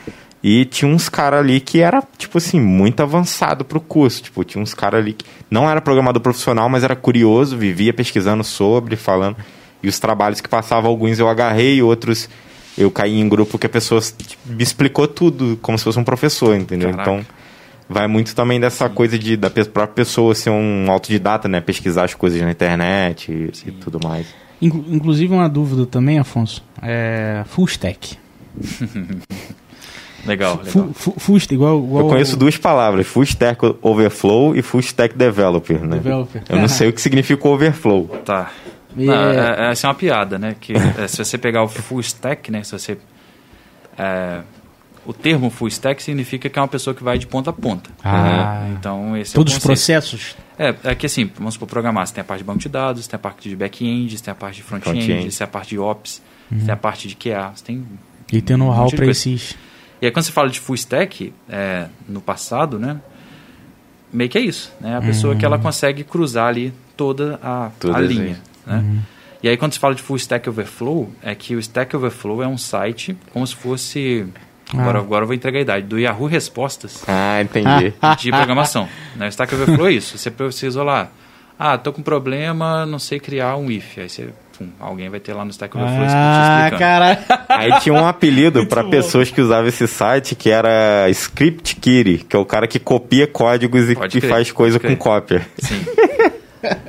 é, e aí é isso. Essa, essa, piada é por causa disso. É o full stack que é o cara sabe tudo, mas hum. tudo ele vai no Stack Overflow. Ah, entendi. Mas o, o conceito de full stack ele é um conceito muito difícil de se aplicar, porque é a mesma coisa você falar assim, é, você é um médico de todas as especialidades. Hum. Né? Então, assim, eu me considero um full stack, né? mas eu sei que eu não sou bom em nada. Né? Hum. Eu sou mediano em tudo e eu resolvo problemas. Hum, então, a ideia de ser full stack é essa. É, você vai criar o melhor software? Não. Uhum. É, é, isso é importante de se pensar. Vou ajudar em todo o processo. É, né? por, não, às vezes não ajudar, às vezes de fato você vai criar. Né? Então, por exemplo, uma startup, imagina uma startup de uma pessoa, de um dev. É melhor você contratar um full stack full ou um stack. especialista? Full é, stack, full stack, né? Mas você vai presumir que vai, você vai ter o melhor software? Não. Não. Né? Sim. Então, por exemplo, eu, eu, eu sei front-end, mas eu não sou especialista em front-end. Então, uhum. eu consigo criar bons front-ends, Mas eu tenho certeza que tem gente que cria muito melhor do que eu. Entendi. Então, por exemplo, estou com uma startup, chamei você para ser meu sócio, é o Dev Full Stack. Vi que Python é a linguagem ideal, estou começando a escalar, uhum. preciso aumentar meu, meu time. E aí, um próximo passo poderia ser um especialista em Python, por exemplo, para. Cara, eu acho que depende muito. Acho que até assim, uma startup de umas 10 pessoas, talvez, uhum. eu acho que eu ainda iria com 10 full stacks. Oh. Porque. Querendo ou não, cada um ainda é um pouquinho bom em mais uma coisa do que o outro, né? É, é, porque ninguém, assim, é full stack, mas é tipo, sei lá, um médico clínico geral com especialidade em sei lá o que. Tem algumas paradas assim, tem? Sim, é. Então, tipo, a pessoa sabe um pouquinho mais de alguma coisa. Uhum. E a questão é, quando você tem poucas pessoas e você pega uma área específica do software entrega na mão de uma pessoa, você está 100% dependente dela. Ela uhum. é o seu, é o seu super-herói. Ah. Então, vamos supor, seu front-end, se contratou um front-end excelente. Se um dia ele saiu de férias, já, já era. Já era. Como é que faz? Verdade. Então, assim, é... a tendência é, quando essa, uma empresa começa a crescer mais, aí os cargos de especialidade, eles começam a aparecer. Uhum. Mas aí tem uma outra vertente, que é o seguinte, é, tem empresas que só tem full stack, são empresas grandes, muito grandes, só tem full stack. Só full stack. Por quê? É, elas começam a, conforme a empresa começa a crescer, elas começam a dividir o software em pequenas empresinhas. Sim. Então você, aquele mesmo cenário que você tinha ah, de ter é, uns, quatro pessoas ali que são full stack que sabem fazer tudo, elas acabam ficando ali naquele Sacou? Pequenas startups. Que é o, é o conceito de supercomputador, Cara, né? O processamento paralelo. Exatamente. Né? Você entrega é, frações da tarefa para cada um fazer e no final juntar tudo. Cara, interessante. Só que o efeito colateral disso é você talvez não tenha software excelente. É. Hum. Sacou? Porque você não tem nenhum especialista que está Tipo, imagina uma pessoa que está pensando só em UX. Né? E eu seria esse cara. É, porque eu sou designer, então eu ia sacou? puxar para esse lado. Imagina que você se especialize em, em front-end com X. Pô, é, você consegue é, trabalhar a experiência do usuário, escovar, né, melhor uma área, escovar no sentido de fazer escovar até ela brilhar, melhor do que uma pessoa ah. que é extremamente generalista. Entendi, entendi. Então, então chegar mais perto da excelência, talvez a funcionalidade, fazer funcionar esse time de full stack consiga entregar mas se for falar de é, chegar o mais próximo do excelente, talvez o especialista ele lapide. É, aí, aí tem. É que é, tudo é muito relativo, né? Sim, então, sim. É que aí você também tem o conceito de júnior, pleno, sênior, né? Tem, hum. Que é um conceito extremamente abstrato. Mas a questão é, quanto mais tempo você tem de experiência, mais você. E se você for full stack, né? Hum. Mais você já vivenciou outras coisas. Hum problemas, aí, né, também. E aí mesmo você sendo full stack, você já consegue ajudar um pouco mais. Né? Então, no meu caso hoje, eu sou full stack, eu já trabalhei em muitas áreas diferentes. E eu já errei muito em muitas coisas diferentes.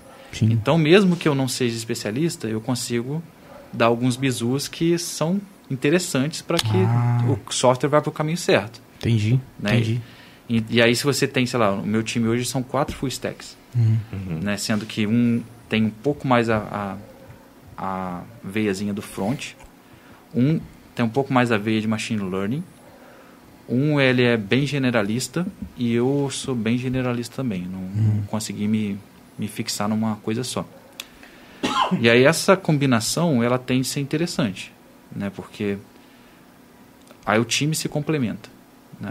Ao invés de ser a, a, ao invés de os especialistas se complementarem, o time se complementa e o time acaba estudando e chegando numa solução boa. Legal, legal. Mas é o que eu falei, sempre tem o risco de você não estar tão otimizado quanto quando tem um especialista trabalhando naquilo que só vive daquilo, né? Basicamente uhum. só vive daquilo. Sim. Não, bem legal, bem legal, Afonso. Ó, vou continuar lendo aqui. É, tem muita pergunta para fazer, mas o Diogão, o Diogo Padilha, cara. Pode crer, fala Salve, Diogo. Diogão. Pessoal do GDG lá, Vassouras também. Afonso, você acha que essa fuga de cérebros de tecnologia para o exterior vão trazer benefícios para o país no futuro? E os brasileiros estão valorizados no exterior cara. ou somos mão de obra barata ainda? Pô, boa pergunta, cara. Boa pergunta. E novamente eu só vou saber responder com a minha opinião, que pode estar totalmente errada. Eu acho que a curto prazo, você tem mais dinheiro entrando no Brasil, né, trabalhando remoto, né? Imagina um monte de brasileiros trabalhando remoto para o Brasil, para fora do Brasil. Você tem mais dinheiro entrando no Brasil, isso é bom. Mas por outro lado, você tem a, a nossa evolução tecnológica sendo prejudicada. Hum. Né? Então, se você tem, sei lá, um, um programador que está 10 anos na área e ele vai trabalhar para fora, Hum. A, a empresa que perdeu ele talvez não consiga contratar um de 10 anos na área. Contratar É. uma pessoa de um ano. Mais nova. De, sei lá, de É. 9 ou de 8, sei lá. Então, a curto prazo pensando, eu acho que isso é ruim. Né? Sim. A longo prazo, é, eu acho que a tendência é encarecer o software. Hum. Então, é, se pra gente se pra gente ter software no Brasil, a gente precisa competir com outros países, a gente precisa pagar mais para devs. E daí, para pagar mais para os devs, o software fica mais caro. Hum. Então, acho que a, a tendência é essa. Interessante. Mas individualmente falando para as pessoas, hoje, acho que eu não falei, né? Mas eu trabalho para fora do Brasil, trabalho para uma empresa de, É isso. de Boston. Isso que eu ia te perguntar. É, individualmente falando é interessante, porque aí você está ganhando em dólar e vivendo em real.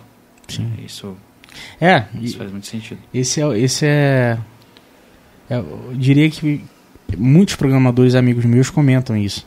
Uhum. Né, que tá aqui, aí sal- é, normalmente tem uma demanda muito boa em São Paulo, Uhum. vai para São Paulo, depois ele pensa em trabalhar remoto para uma empresa americana e ganhar em dólar.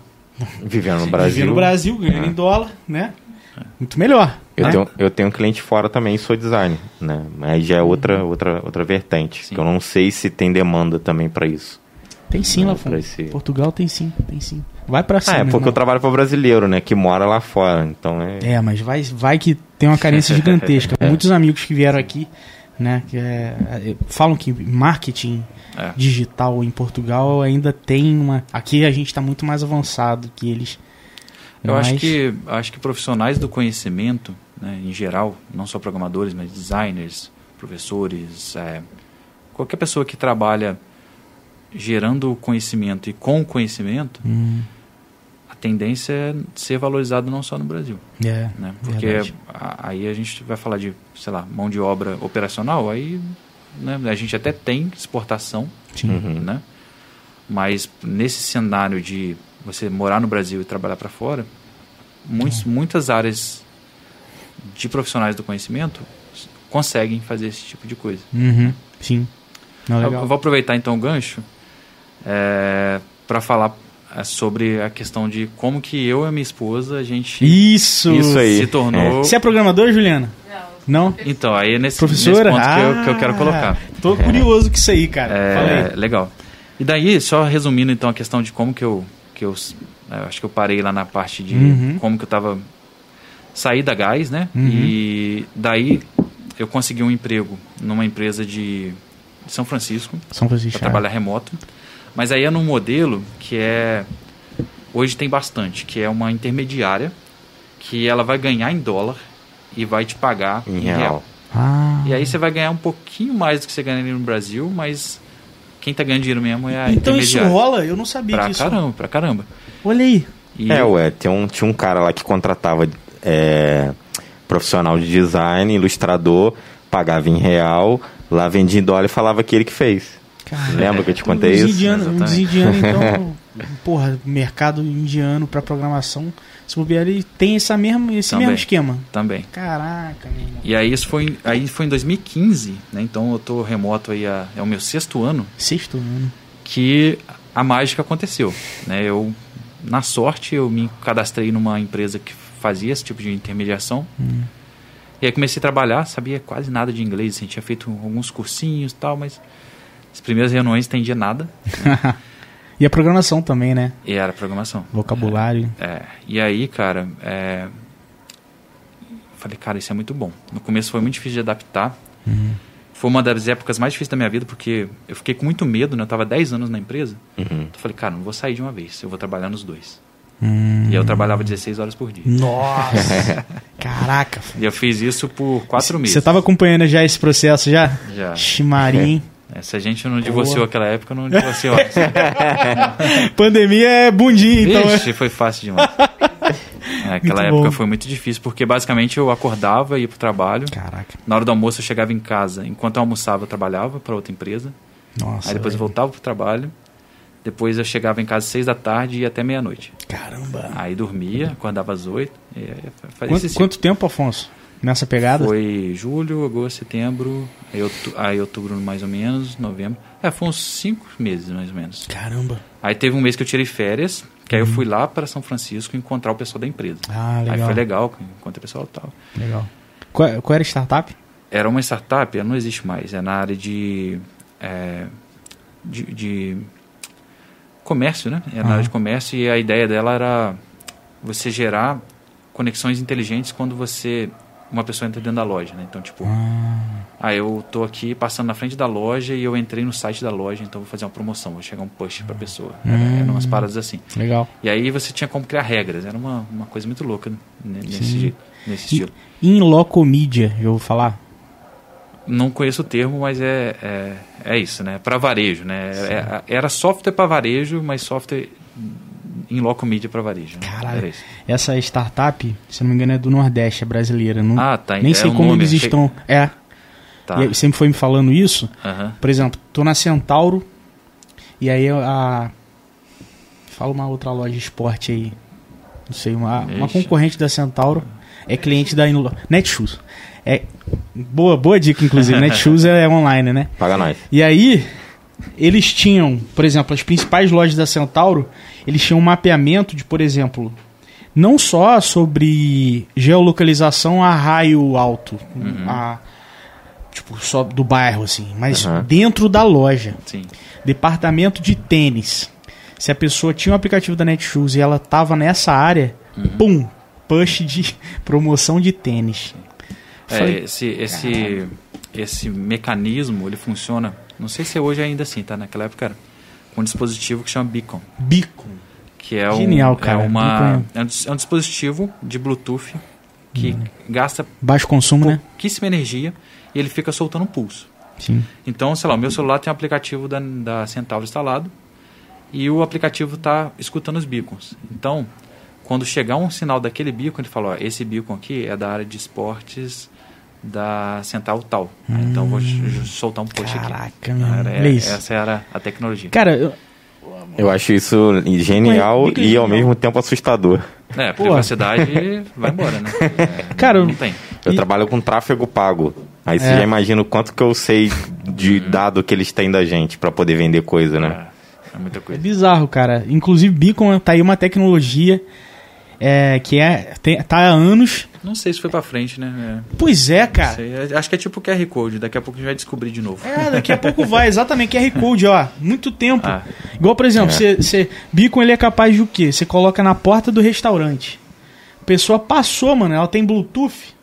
Pum, consegue emitir uma, uma mensagem, uma notificação, um link, alguma coisa assim, né? Sim. É, Cara, isso tem, é- você tem que estar com o aplicativo do restaurante. Com o aplicativo, né? Aí, É, legal. Só, legal. só o beacon não faz nada. Ah. O beacon ele é só, o beacon é, para quem não sabe, é um farol, né? Em inglês, né? Ele tipo sincroniza, né, Então com você o tem um- aplicativo.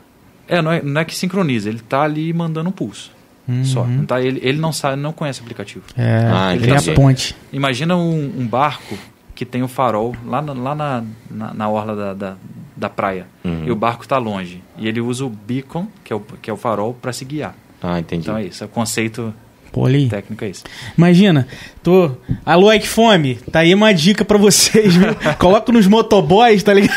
Ô, louco. E aí todo mundo que tem o Ike Fome baixado. Aqui é o pô, aplicativo top de delivery, né? Caramba. Se coloca nos motoboys aí, meu irmão. Cara, não tem não, é porque assim, quem já tem a, a versão moto- do motoboy no- do aplicativo, eu acho que dá pra você ver pelo, pelo GPS, onde o cara tá, não, tem falando isso não? sobre geolocalização não, mas ele o motoboy emite publicidade gratuita. Ah, tá.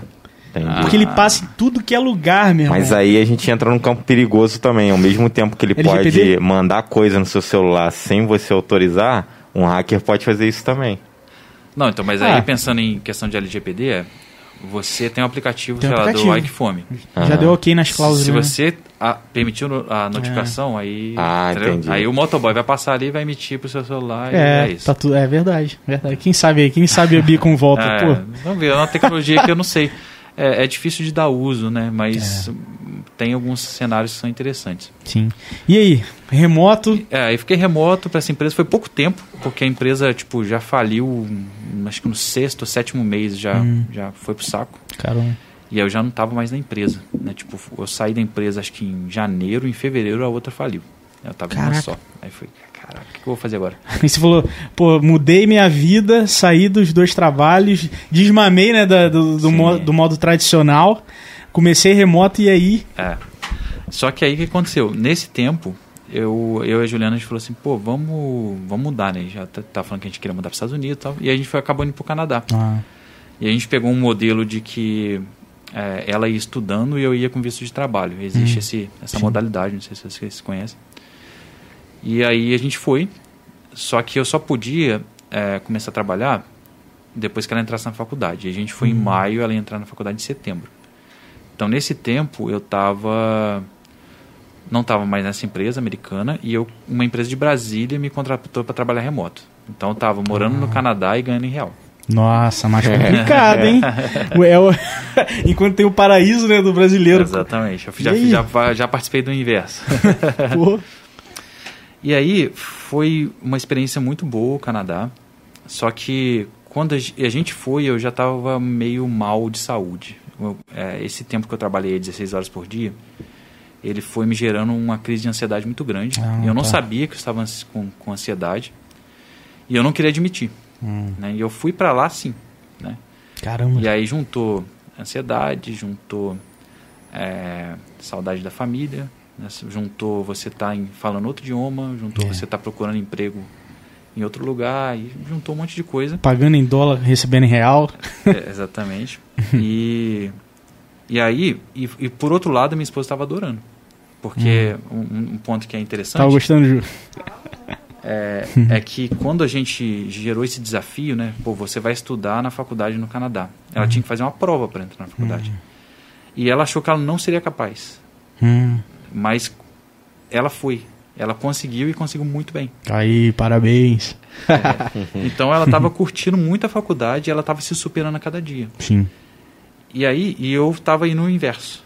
né? Eu estava, eu tava, enquanto eu estava definhando, ela estava crescendo. Hum, E aí foi nesse momento que é, a ansiedade abaixou muito a minha imunidade, eu fiquei doente. E aí eu tive uma, uma doença que chama síndrome de Ramsay-Hunt, que é uma síndrome que geralmente ataca dentro do ouvido e dá surdez, é, perda dos movimentos da, da face, caramba. é, também é, questão motora, né? É, como é que chama? Quando você não consegue ficar em pé. Você perde o equilíbrio. Ah, tá? caramba. Então deu essa treta e eu fiquei doente lá no Canadá. Caraca, Afonso. E, e eu fiquei sabendo, assim, não sei se foi com papo contigo. Ah, tive um problema de saúde e voltei. Pode crer, foi isso. E daí é, foi uma decisão muito difícil ter que voltar, porque eu já estava querendo voltar, eu não queria admitir. Porque eu fui, aí acho que é um, até um conselho para as pessoas que, que querem sair do Brasil. é, tentem ir para fazer um experimento. Né? Porque a- o meu, quando eu fui, eu estava assim, pô, tem que ir porque o Canadá é o país perfeito e não existe a possibilidade de eu voltar para o Brasil. Hum. E aí, quando Sim. eu precisei voltar, eu me quebrei totalmente. Porque eu falei, Uhum. cara, eu, eu tô desistindo. Né? Então foi, foi muito difícil. E aí a gente voltou. E deve ter, só um, um adendo assim, deve ter um pouco desse sentimento também, ah, poxa, a minha parceira tá, tá prosperando, tá gostando pra caramba, Sim. e, e eu, eu sinto que a gente acaba se- doando mais ainda, né? Falando, não, não, não vou não vou quebrar essa, essa experiência, essa oportunidade que ela tá tendo, né? É, Eu acho que foi E mais aí? difícil para ela do que para mim na volta. Ah. A volta foi extremamente dolorosa, né? Mas daí a gente voltou e e aí eu comecei novamente a procurar trabalhos remotos. Teve uma época que eu tentei montar uma empresa em Barra Mansa, eu e o Thiago Ciota. um Ah, o amigo. Salve, Aí a Thiagão. gente ficou um tempo lá, foi na época que a gente começou a participar do Rio Sul Valley, né, que aí Ah, você sim, conheceu. sim, sim. E aí naquele aquele período ali era um período de recuperação. Eu Caramba. demorei acho que para me recuperar mentalmente uns dois anos. Caramba, né? Foi Afonso. bem, foi bem treta, sabe? Daí eu entrei na GUP, né, que a GUP é uma empresa que é extremamente acolhedora, me senti eu me senti recebido como eu não me sentia há muito tempo. Porque trabalhar Caramba. remoto tem o, o ônus de você estar sozinho. Né? E você estar sozinho e você trabalhar remoto por uma empresa de fora tem o ônus de que as pessoas não fazem a menor ideia de quem você é, de como que é a sua vida e elas estão vivendo uma outra coisa completamente diferente. Sim. E aí eu trabalhei remoto para a GUP por um tempo, bastante tempo, por três anos e meio. Fui sócio da GUP também nessa época, então foi bem legal para aprender como criar empresas do zero. É, e pra quem não sabe, GUP, a GUP é uma, a, nível nacional, é uma das referências quando fala de inteligência artificial e recrutamento e seleção. É isso mesmo, Afonso? Exatamente. Você que também foi sócio, se estiver errado. É, é um termo que foi cunhado durante a existência da GUP, né? Que é o, a tal, tal das HR Stack, né? Que é, HR Stack. é, são as empresas de tecnologia para RH, Aham. né? E a GUP hoje está bem grande, já tem mais de 500 funcionários. É, agora comprou uma empresa na área de, de ensino, né? Então está Uhum. extremamente Pô, grande. E daí, em julho desse ano, eu resolvi sair. Eu novamente fiz aquela, aquela crescente até chegar na área de gestão. Uhum. Então, eu entrei como programador na GUP, fiz toda a escadinha de novo, pum, gestão. Fiquei como gestor por um ano, gestor mais assim estratégico mesmo, né, mais tático. E daí eu comecei a entender que eu queria voltar a ser programador de novo. É. Você acha que tem um pouco essa essência lá do, do Game Boy, do hack, Acho do Game Boy sim. de querer viver um, novo, um desafio de novo? Eu acho que sim. Eu acho que é, foram duas, dois pontos né, principais. É, um é que eu sempre gostei de trabalhar em empresa pequena. Hum, né? E a GUP não é um problema ela ser gigante, mas já tem 500 funcionários, então. Esse, quando eu entrei tinha 15, né? então é, é muita diferença. Quantos funcionários agora? Tem mais de 500. Caralho, olha isso Tá lá, coisa. que foda, velho. É. e então, assim, esse era um ponto e o ponto de que eu queria voltar a experimentar e a toda aquela aquela coisa que eu fazia com meu pai quando eu era criança ali, sabe, de, de, de tentar criar algo, eu não estava fazendo. Hum. né? Então, esses foram os dois é, motivadores principais que me fizeram a fazer essa movimentação novamente. E, e eu falei que ia contar né, sobre remoto e não falei nada, né? só estou falando da, da- da minha trajetória. Não, mas cara, Mas nessa trajetória, no meio do caminho, a gente estava, eu e Juliana, a gente sempre pensando assim, como que a gente pode fazer para nós dois ficarmos remotos? legal. E como ela é professora, ela desde o começo da carreira dela, ela deu aula para crianças, geralmente. Depois que a gente foi para o Canadá, que ela estava fazendo a faculdade lá de Early Childhood, né, que é, é para criancinhas, ela voltou, ela conseguiu um emprego muito fácil em escolas, né, para dar aula de inglês. Só que isso não permitia mobilidade. Né? A gente não, não tinha como a gente se locomover, porque ela está ali, todo dia tem que ir para a escola. Sim. E a gente sempre tentando, falei, pô, você tem que dar aula remoto, você tem que dar aula remoto. É, você já fez aula remoto, foi muito legal. E ela queria, mas eh, tinha medo ao mesmo tempo. Até que chegou a pandemia. Hum. E quando chegou a pandemia, tudo ficou remoto muito rápido. É. Né? O que não Foi o maior era, transformador, né, É. Afonso? acho que hum, é, a gente está falando de transformar profissões, né? Foi um empurrãozinho, um empurrãozão, né, para transformar muitas profissões. Muito. E daí, agora em julho, foi julho, né? Julho desse mês, finalmente ela conseguiu, é, com, os, com os alunos remotos dela, Hum. a mesma receita que ela tinha trabalhando é, com carteira assinada fisicamente. Cara, que maneiro. Parabéns aí, Juliano. Legal, hein? Sei que é uma conquista. É, É. uma conquista. E aí, quando a gente é, chegou nesse ponto, a gente falou, pô, agora a gente está livre pra gente ser um casal remoto, né? Que a gente até tem um Instagram que é Sim, isso. Arroba isso, casal remoto. Isso que eu ia perguntar. Casal, arroba casal remoto? isso, Legal. exatamente. Galera que quiser acompanhar aí, saber um pouco. E daí a, a gente começou a planejar. A gente sempre foi meio remoto, né? Não remoto, meio nômade. Porque desde que a gente Ah, casou, a gente já mudou acho que umas nove vezes. Caraca! Aí a gente tá casado desde 2014.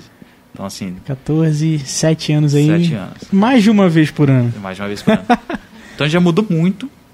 Então, a gente, pô, cara, a gente aprendeu a apreciar coisas diferentes em lugares diferentes. né? Então, a gente está morando em São Paulo no momento e a gente está até meio com uma um pouco já com uma nostalgia, sabe? Porque a gente vai mudar de São Paulo. Né? Mas a gente está aproveitando muito São Paulo, está Ah. vivendo, tá? A experiência de ser morar numa cidade grande É, no cidade Brasil. top, então, né?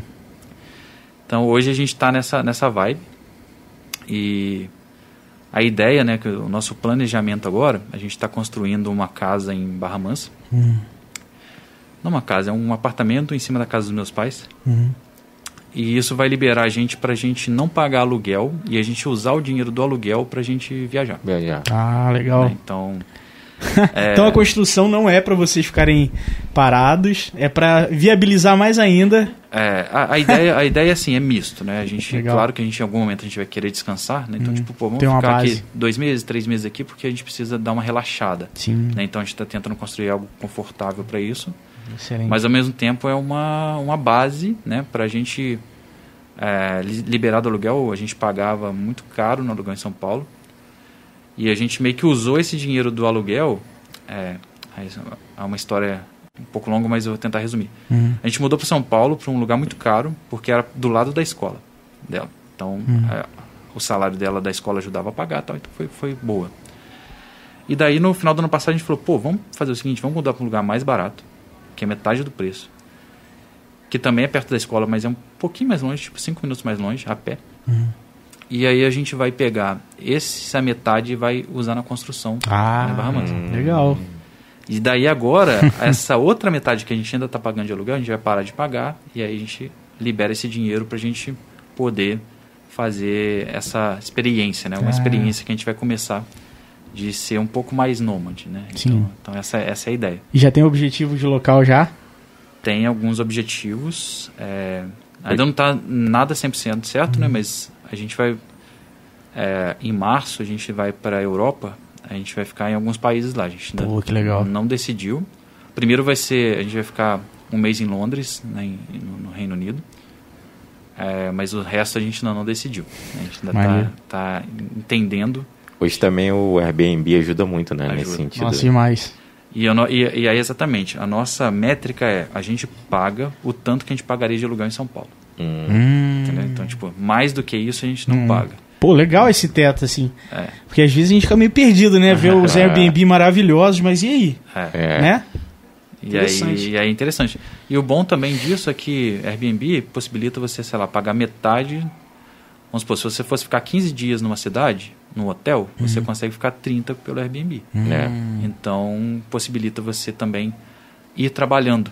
né? Então, por mais que você não vai curtir a cidade todos os dias, pelo fato de você ficar mais, aí vai acontecer tudo aquilo que a gente falou, né? De ter a vivência da cidade, né, verdade. da, da rotina da cidade, né? Toda essa esse aprendizado cultural e ao mesmo tempo você vai curtir nos finais de semana também, esse, esse tipo de coisa. Né? Esse era Cara, um legal. dos meus planos antes de casar. Depois que eu casei, ficou difícil fazer isso. Mas nunca, nunca é tarde não. Lembra que eu conversei com você sobre isso? Sim, sim. É, Era Eu- comprar um notebookzão bom e pé na estrada. é isso aí. Pô, eu, eu, tô num, eu tô numa fase muito parecida com o que você comentou na época de não querer.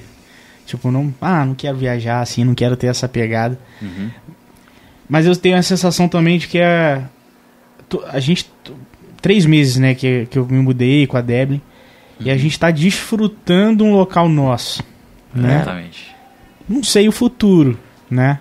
Mas quem sabe? Quem sabe? Ou então quem, quem sabe sobre um pouco mais sobre a liberdade de. Ah, porra, vamos, vamos passar um tempo então. Talvez um pouco menos, não nômade, mas uma liberdade maior, né? Sim, Então isso é interessante, cara. Então É, isso é- Eu acho que o, o, o segredo, né? Não, não- o segredo é muito forte, mas eu e a Juliana a gente conversa muito sobre nada está escrito em pedra. Hum, Então, tipo, sei lá, a gente foi lá para Londres, a gente comprou uma passagem para três meses. Chegou lá foi uma merda. A gente quer voltar. Igual É. aconteceu no Canadá, por exemplo, que a gente meio que tava se forçando. Eu tava, no caso, eu tava me forçando a ficar. sim. A gente não tem essa, essa trava, sabe? Uhum. A gente vai, se tiver curtindo, tá tudo bem. Se tiver ruim, a gente volta e tá tudo certo. Tem, tem que fazer sentido, né? Tem que os dois estar bem. Se não, É, os dois não estiverem. Exatamente. É, a questão é sempre reavaliar. Né? Então, tipo, igual você falou, ah, tô curtindo, cara, excelente. Você tá É. curtindo o AP novo tal. É isso aí, né? E, e a questão é, partir do momento que você estaciona e você gera um, um conceito né? É, esse conceito tem que ser gerado de forma muito consciente, porque ele vai, te- vai ficar contigo É. por muito, muito tempo. Né? Então, então, acho que esse é um ponto interessante também de, de pensar. E também tem assim, a gente não tem filho ainda, né? então facilita um pouco as Hum, coisas. Verdade. Né? Que aí acho que no seu caso tem, É, tem essa. Agora vai ter o segundo. Exatamente, que aí dificulta um pouco mais essa logística. Né? Não é impossível. Né? Sim, sim. Até mesmo no Canadá a gente conheceu muitos casais com filhos Com que filhos. foram e tal. Mas é um pouco mais dificultado, né? Não é uma É. logística perfeita. É uma pessoa a mais aí, É né? bom esperar crescer um pouco por, por a questão de escola e tal, adaptação, né? Quando é muito pequenininha é difícil mesmo. Mas tem um outro ponto que é interessante também. As pessoas que vão com filho, a tendência é não voltar, cara. Ó. Porque a pessoa tá pensando, pô, eu quero dar um futuro melhor pro meu filho. Hum. né? Ah, é. e, e, e aí a, a, a trava inverte, né? Porque Caramba. hoje, por exemplo, hoje o que me trava no Brasil são os meus amigos e meus familiares. Agora quando você pensa, pô, eu tenho um filho que precisa dar um futuro melhor para ele. É. Aí geralmente as pessoas não voltam.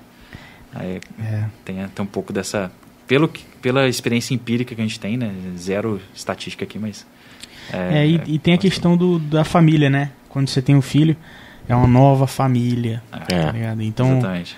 aí eu acho que esse vínculo assim, ah, poxa, a família aqui e tal. Não, agora eu sou uma nova família. E aí parece que é, distancia um pouco, desvincula, né? Sim. Não que distancia, Sim. desvincula e A aí você fala, pô, muda, né? É. A raiz você começa a criar em um novo local e tal. Sim. Isso é, isso é interessante, assim. E, e aí você saiu da, da GUP, é, Ro- Ro- Roupara. Roupara. Ro- Roupara, né? É. Que, que que é essa? Eu dei uma olhada no, no site lá, assim, Aham. tem inteligência artificial, tem mapeamento, Uhum. mas não, não, não deu pra pegar ainda, assim. É indoor, outdoor, sobre o quê, qual o mercado? Eu vou tentar te dar um exemplo de um problema que a gente consegue resolver e aí depois eu falo o que é a empresa. Uhum. Ah, como é que chama a Fome, né? Foi. Isso. O Fome tem review de, de restaurante? Tem ele, você dá nota? de- Sim, ele Sim. possibilita o usuário a... a Tá, dar- mas dá nota, certo? Sim. É, se você tem um, um restaurante com nota 4 com uma review, e se tem um restaurante com nota 4 com 100 reviews, eles são restaurantes diferentes, certo? Sim, Sim. Mas a nota dos dois é 4, sim. Uhum. certo? Se você tem um restaurante que tem nota 4, mas ele tem 5 reviews é, com 5 com cinco, e 5 reviews com 1, ainda é nota 4, Uhum. mas Com discrepâncias. é, é um restaurante polarizado, certo? Mas a nota ainda é 4, certo? Então, o, o problema que a Rupara quer resolver é, ao invés de você olhar uma média, por que, que você não visualiza o dado? Então, imagina se você tivesse um mapa visual que você fosse dando zoom e ele fosse inteligentemente te mostrando, olha, aqui tem um grupo de pessoas que avaliaram e eles deram nota 4, mas eles gostaram da, sei lá, da, da limpeza. Sei lá, dando um exemplo aleatório. Sim. Aí aqui tem um pessoal que deu nota 1, mas eles não gostaram foi do atendimento do garçom, lá. Caralho, que foda. Isso é muito diferente é, e é muito menos é, inumano do que você ver um número 4, Sim. certo?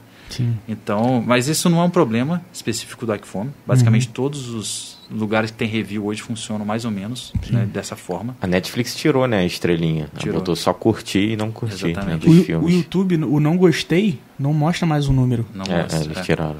Então, a ideia nossa é, a gente quer resolver problemas com visualização de dados. Caralho, que foda. Então é isso. Então, eh, se você, por exemplo, tem um, uma empresa de delivery, vamos voltar ao Ike Fome. Sim.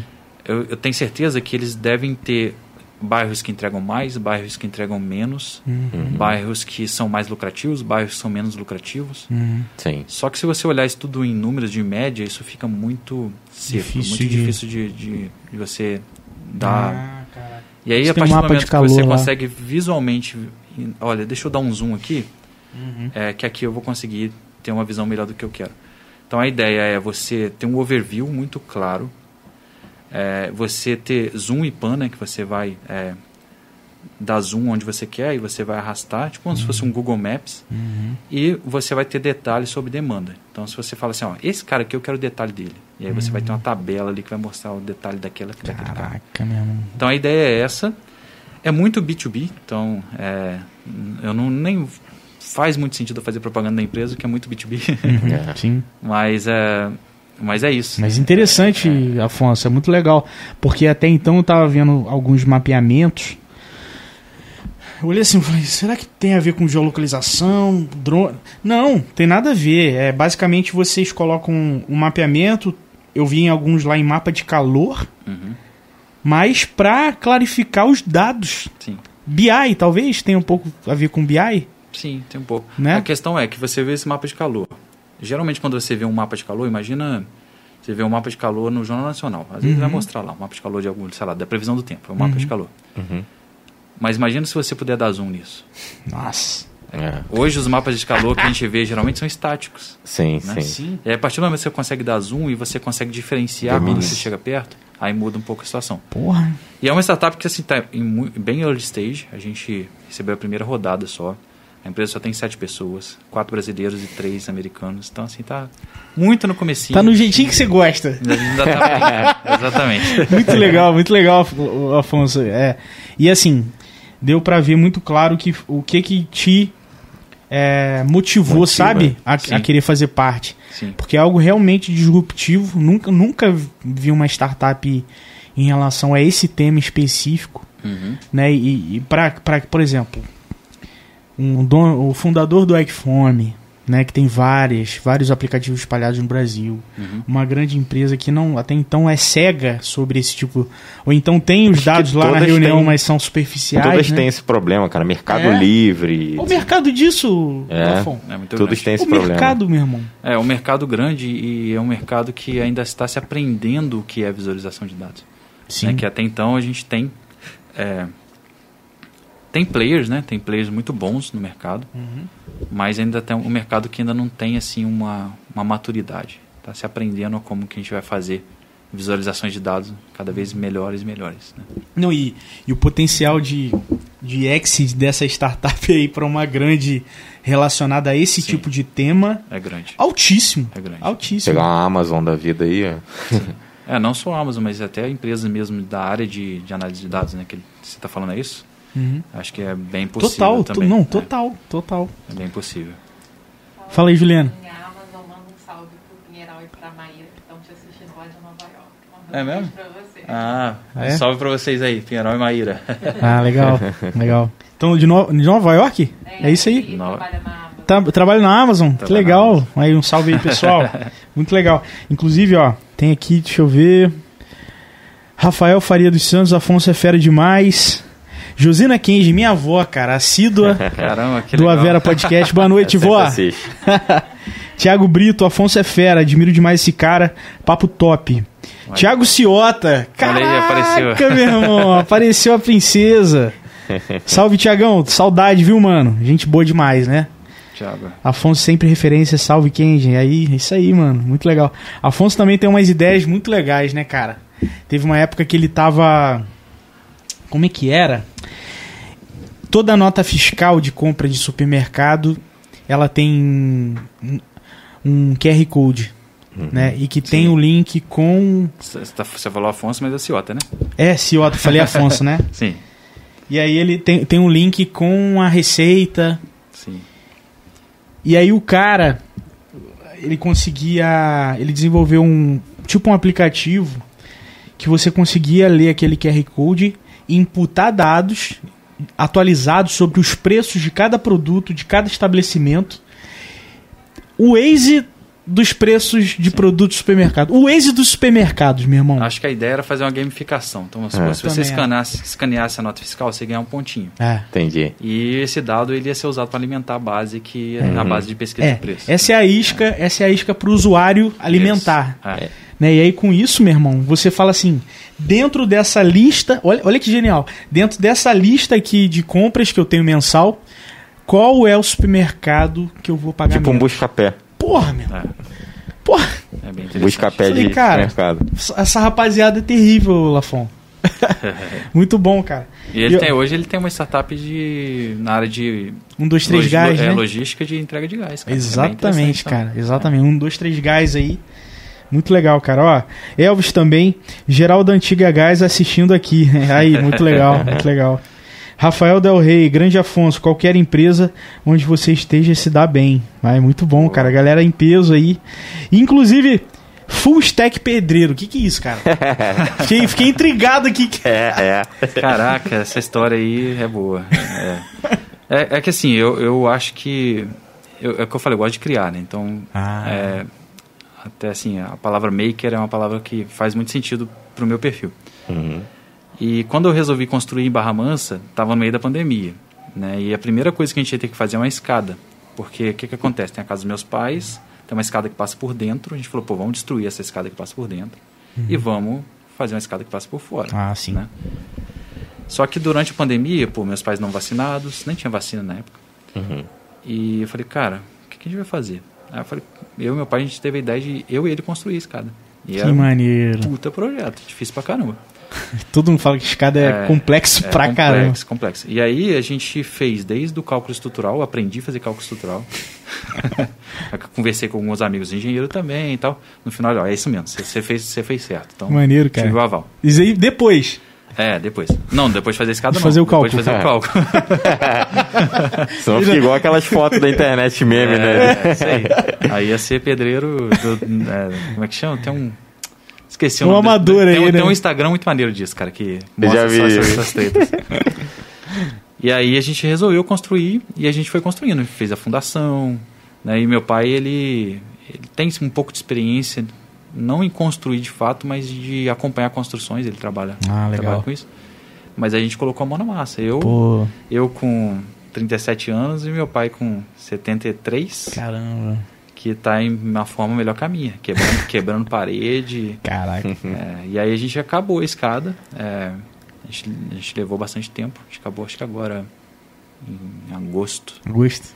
Mas foi- a gente fez bem devagar tal. Sim, sim. E aí quebramos muita parede também, tipo, é, conforme o projeto, né? Então, tipo, ah, nesse projeto aqui não vai ter mais essa parede. Aí o meu pai foi lá quebramos. E é isso. Pô, que É, legal, cara. E aí testou, funcionou, tudo certo? Texto, ainda, a, a casa ainda não está pronta, né? Então vamos Sim, ver. mas a escada- Os, os primeiros deploys foram, foram ok.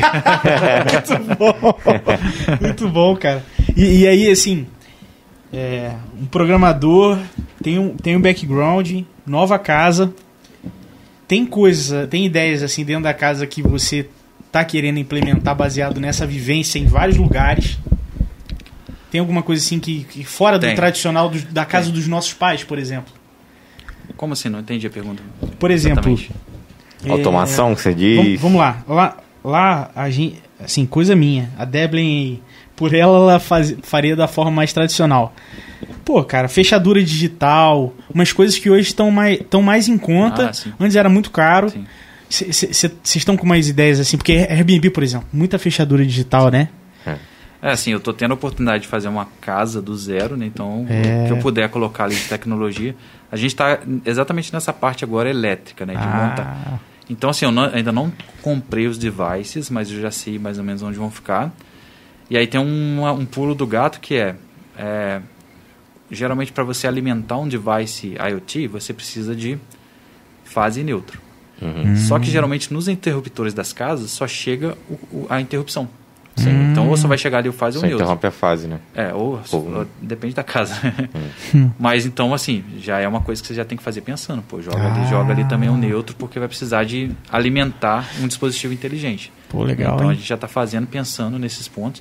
Eu não sou especialista em, em IoT, sabe? Eu só sou um entusiasta que É, mas um pouquinho. tem uma veia maker aí, então. É, é porque assim, tem gente, É. igual o próprio Rafael Del Rey, e a casa dele é, é louca, cara. É? a casa Você tava dele é- comentando aqui? é, a casa dele lá em, em- na Flórida, esqueci a cidade.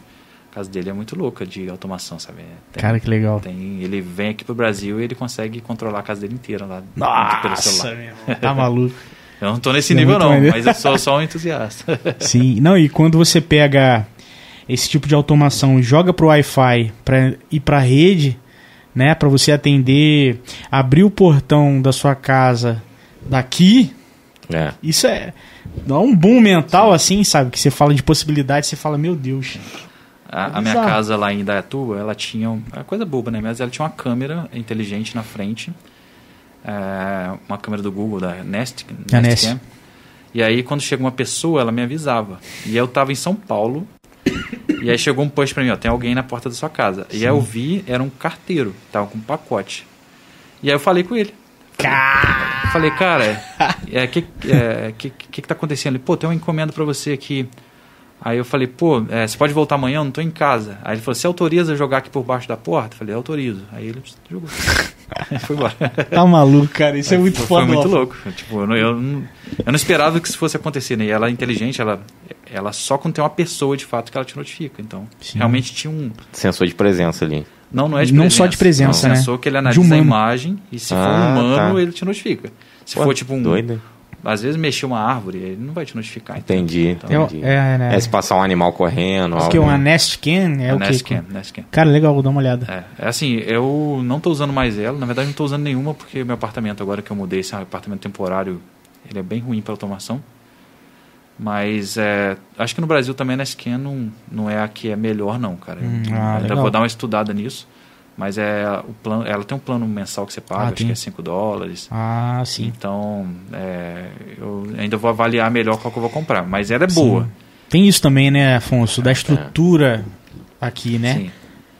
É, assim, porque a Nestcam nem vende no Brasil, né? Então, quando eu comprei, ah, vamos supor, você tem que colocar lá seu endereço. Aí eu tive que colocar o endereço dos Estados Unidos, Hum, mas aí eu, o PIN da geolocalização eu coloquei no Brasil. Ah. Mas aí o nome da rua lá tava, sei lá, uma rua Hum, aleatória. entendi. entendi, entendi. Então, assim, eu não sei, eu ainda vou dar uma pesquisada em quais funcionam bem no Brasil, mas ela funcionava muito bem. Acho que o ponto maior é que ela não tem suporte para o Brasil. Uhum.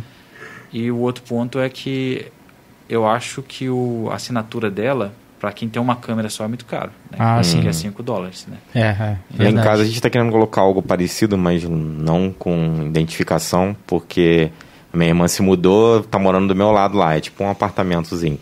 E a gente quer botar um portão eletrônico que a gente consiga abrir pelo celular e uma câmera ligada no Wi-Fi que a gente consegue acessar do celular também. Sim. E aquele interfone que chama no, também no celular. Ah, maneiro. Aí ela achou que isso tipo, seria caríssimo. Eu mandei os É. links do AliExpress pra ela de algumas coisas. Sim. Né? Que tem coisas ali que também a gente sabe que a durabilidade não é muito boa e tal.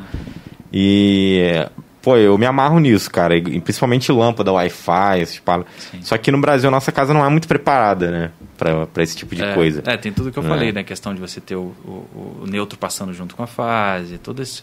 Mas acho que não é só no Brasil, né? Que é uma coisa nova mesmo, né? Então, É. é, se for uma casa mesmo fora do Brasil que não é muito nova, eu acho que não está preparado. Sim. tem que preparar. O, e, e você chegou a ter. Você tem um canal também no YouTube, né, Afonso? É, tem, Chegou- assim, o canal tá lá, né? Mas eu É. acho que eu- é um projeto estacionado, né? É, eu lembro que você estava movimentando uma época. É, desde 2018 acho que não tem nenhum vídeo. Ah, Mas a, a ideia era mais é, tentar criar uma, uma mentoria uhum. virtual. Mas eu também descobri que mentoria é muito pessoal, né? É, Verdade. Eu, eu, não- eu não sou o perfil que consegue mentorar massas. Tem Sim. muita gente que consegue. É, tem, é um, eu acho que é um dom isso aí, né, É, cara? Eu sou o perfil que é one on one, sabe? Então, tipo, eu sento com a pessoa, bato um papo, conversa um pouco sobre a carreira, sobre tentar guiar ela para o caminho, mas Uhum. de forma muito pessoal, sem, sem escalar. Sim. E sem escalar, aí é, voltando a falar um papo de mentoria, que acho que era um- uma das minhas missões de falar aqui, Sim. é, sem escalar é, talvez não seja uma verdade, porque a partir do momento que você entende que todo mentorado também é um mentor, a escala é infinita. Hum, né? Então, quando eu tento Cara. mentorar, eu sempre tento falar sobre isso. Interessante. Então, Porque a gente pensa, ah, não é escalável. Não, por que não? sim, é. Né? Então, assim, sempre que eu converso com as pessoas, quando elas já estão num nível que eu falo, pô, agora você pode começar a dar mentoria também. né? Então, é, é interessante essa... Cara, interessante. Deus deu um bom mental aí, porque sai um pouco dessa, né? A gente É. fica muito, ah, não é escalável, não vou ter um impacto tão grande, mas por que não, né? É que a área de tecnologia é uma área que se ajuda muito. Se você pegar. É, tem muitas áreas que elas escondem as, as, as soluções, as, os conhecimentos. Sim, sim. E a área de tecnologia é O uma área design que, é muito assim. É o que se oposto a isso, né? Então, é, eu acho que escala assim. E eu, eu gosto. A, a forma que eu mais gosto de fazer mentoria é senta com a pessoa e conversa sobre a vida e programação é um dos assuntos. Não, Um é, dos não, assuntos. são todo, não é 100% programação. sabe? Cara, legal, legal. E talvez, baseado nesse papo fora da programação, você entenda muita coisa né? Essa ligação aí, né? É porque é muito difícil da gente separar, né, cara, a nossa vida. Tipo, ah, o Afonso programador e o Afonso, sei lá, marido, o Afonso é, fazendo reunião e o Afonso conversando com a esposa é a mesma pessoa. É. Né? Então, é, acho que essa mentoria mais presencial, não presencial, né, mas mais individual é, para mim, é o que mais me satisfaz, assim, no sentido de dever cumprido, sabe? Sim, sim. Não, é, vem da mesma fonte, né? Então, legal, legal. Sim. E, assim, mudando até um pouco de assunto, uma palavra que a gente está tá muito em pauta hoje é o metaverso, né? É. E que significa assim, além do universo e tal, enfim, aí meta na nova marca do no, novo nome da empresa do Facebook. O que, que você vê aí, cara? Você, vê, você acha que os próximos cinco anos vai ser um mergulho profundo né, no, na realidade virtual, no metaverso? É, o que, que você entende disso aí como programador? É, pô, eu te confesso que eu não refleti muito profundamente em relação a isso. Uhum. É, eu sei que já a gente já tem alguns metaversos, vamos dizer assim, né? Se você pensar, por exemplo, é, World of Warcraft, tem gente que vive Verdade. lá dentro. Né? É. Eu acho que é MMO, não é? É MMO. É muito. É. Tem um, Second mod, Life, né? Second, ah. Second Life foi uma tentativa, né? Que é. foi bem, bem relevante também, mas foi mesmo. não deu certo. Talvez seja a questão do QR Code, né? Naquela época não funcionou e agora é. vai funcionar. É mesmo. Tem também mods de GTA, não sei se vocês já ouviram falar. Sim, cara. Sim. Que são os mods que a pessoa viu, ela tem que interpretar uma pessoa dentro do GTA, né? Igual o rato borrachudo. Pode tem um, tem um vem de coxinha, tem um é. E aí tem toda uma história que, que, começou com um personagem. E hoje ele abriu um delivery de coxinha na, vida real, tá ele ligado? abriu? Caraca, abriu. que loucura. Porque nasceu no online Do jogo. e agora é. é real e ele quer abrir, tipo, franquia disso. Eu falei, caralho. Então, assim, eu acho que a gente já vive num universo virtual, uhum. só não tem um avatar muito bem definido, né? Uhum. A gente não, não se enxerga na vida virtual da mesma forma que a gente se enxerga na, na vida real, vamos dizer assim. Sim, sim, sim, sim, sim. Mas eu não tenho, cara, eu não sei. Eu não consigo fazer futurologia disso, não. Eu, sim. Não, mas ela eu, é... não, eu me assusto um pouco pensando de primeira mão, mas eu não, não, não, faço ideia do que vai acontecer. Cara. É... Uma viagem muito louca que eu penso às vezes também, de, é, com referência a um filme que eu mais gosto da época de infância, é se um dia a gente vai poder conseguir instalar conhecimento na cabeça sem precisar estudar. Hum. Igual Matrix, né? É, eu acho que é um pouco distante, até porque o conhecimento, a gente não sabe como isso funciona, né? Pois é. é não sei se vocês já viram falar de um documentário, deixa eu ver se eu vou lembrar do nome. Não sei se é Segundo Cérebro, alguma coisa, alguma coisa assim. Hum. Que fala sobre a quantidade de neurônios que existem no nosso intestino. Você já ouviu falar sobre isso? Intestino não, cara. Não. É, eu acho que, se eu não me engano, o intestino tem um terço da quantidade de neurônios que tem no cérebro. Gente, posso estar falando merda aqui, tá? Relaxa, é, intestino, merda, pode crer.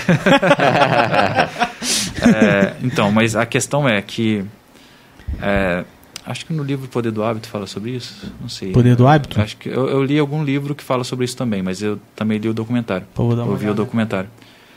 É, e aí fala que tipo assim, o nosso destino, o nosso intestino, ele é responsável por um, parte das nossas decisões diárias.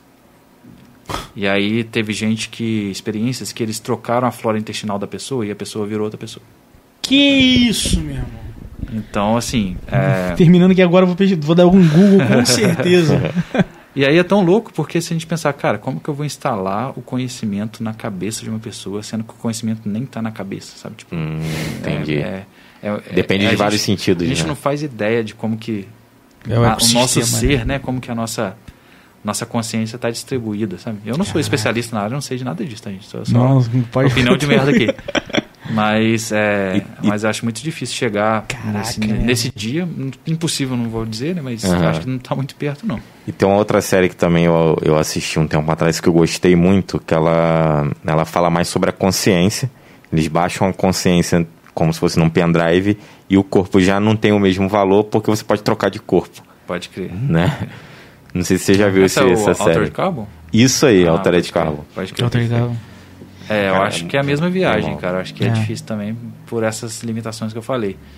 Porque Que a gente Que não é- sabe que nem que o é que, que é a consciência? consciência, né? É. O que, que é a consciência? É, uma coisa assim que tá próxima. Inclusive Ela- tem o The Discovery, assiste depois, que é um cientista que descobre que existe vida após a morte e aí ele tenta provar cientificamente isso. Nossa. Aí começa a ter várias pessoas se matando porque o lugar de lá é melhor que aqui.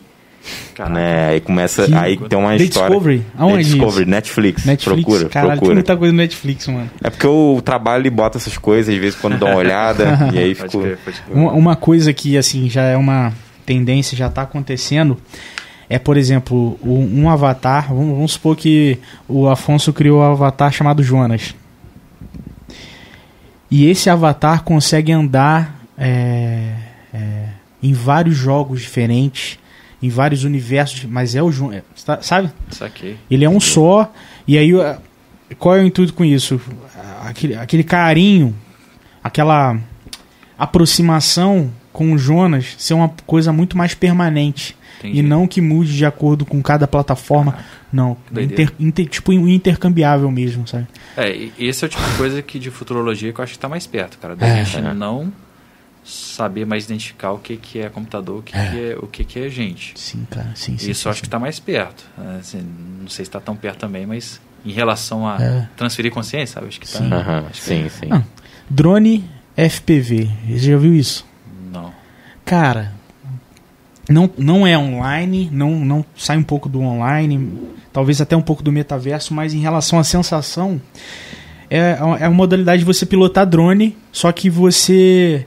A câmera, você coloca tipo um óculos. Ah, já vi uma parada dessa. Cara, Tipo, o drone não existe, né?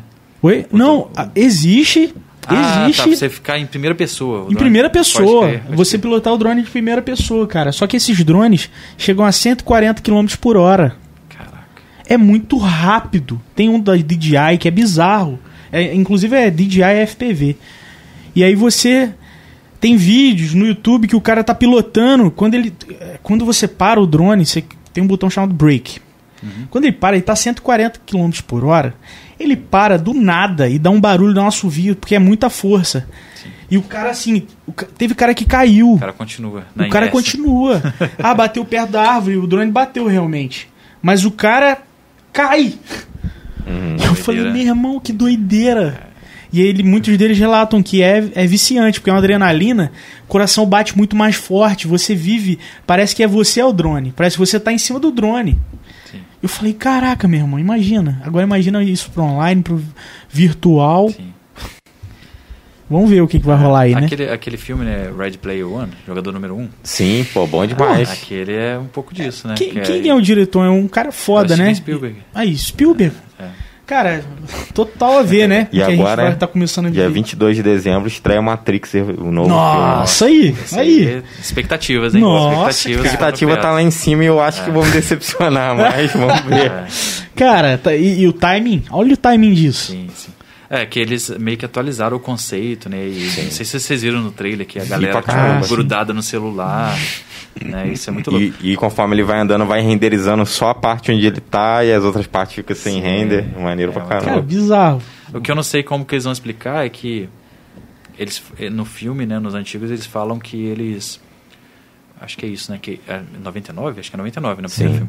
Que 99 foi o ápice da evolução humana e é por isso que a Matrix criou a uma Matrix que imita 99.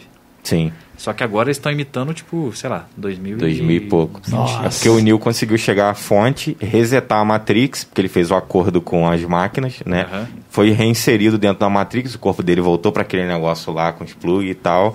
Certo. E aí esse filme parte daí, da, da parte que ele fez esse combinado. Não, isso eu entendi, mas assim, se eles consideravam 99 o ápice da evolução humana, não Ah, deveria evoluir sim. mais nada. Entendi, É. entendi. Sacou? É, é esse que é o ponto. A não ser que, tipo, dizem que a gente não evoluiu, né? Que o, o ápice realmente foi 99, daí foi só, Regredindo, né? tipo, pra gente que é mais saudosista, né? Tipo, É. Eu sou pra o caramba. que, que era mais divertido? Jogar, sei lá, Super Nintendo com seu amiguinho? Pra caramba, fliperama. ou jogar, sei lá, um jogo online, né? Tem- É.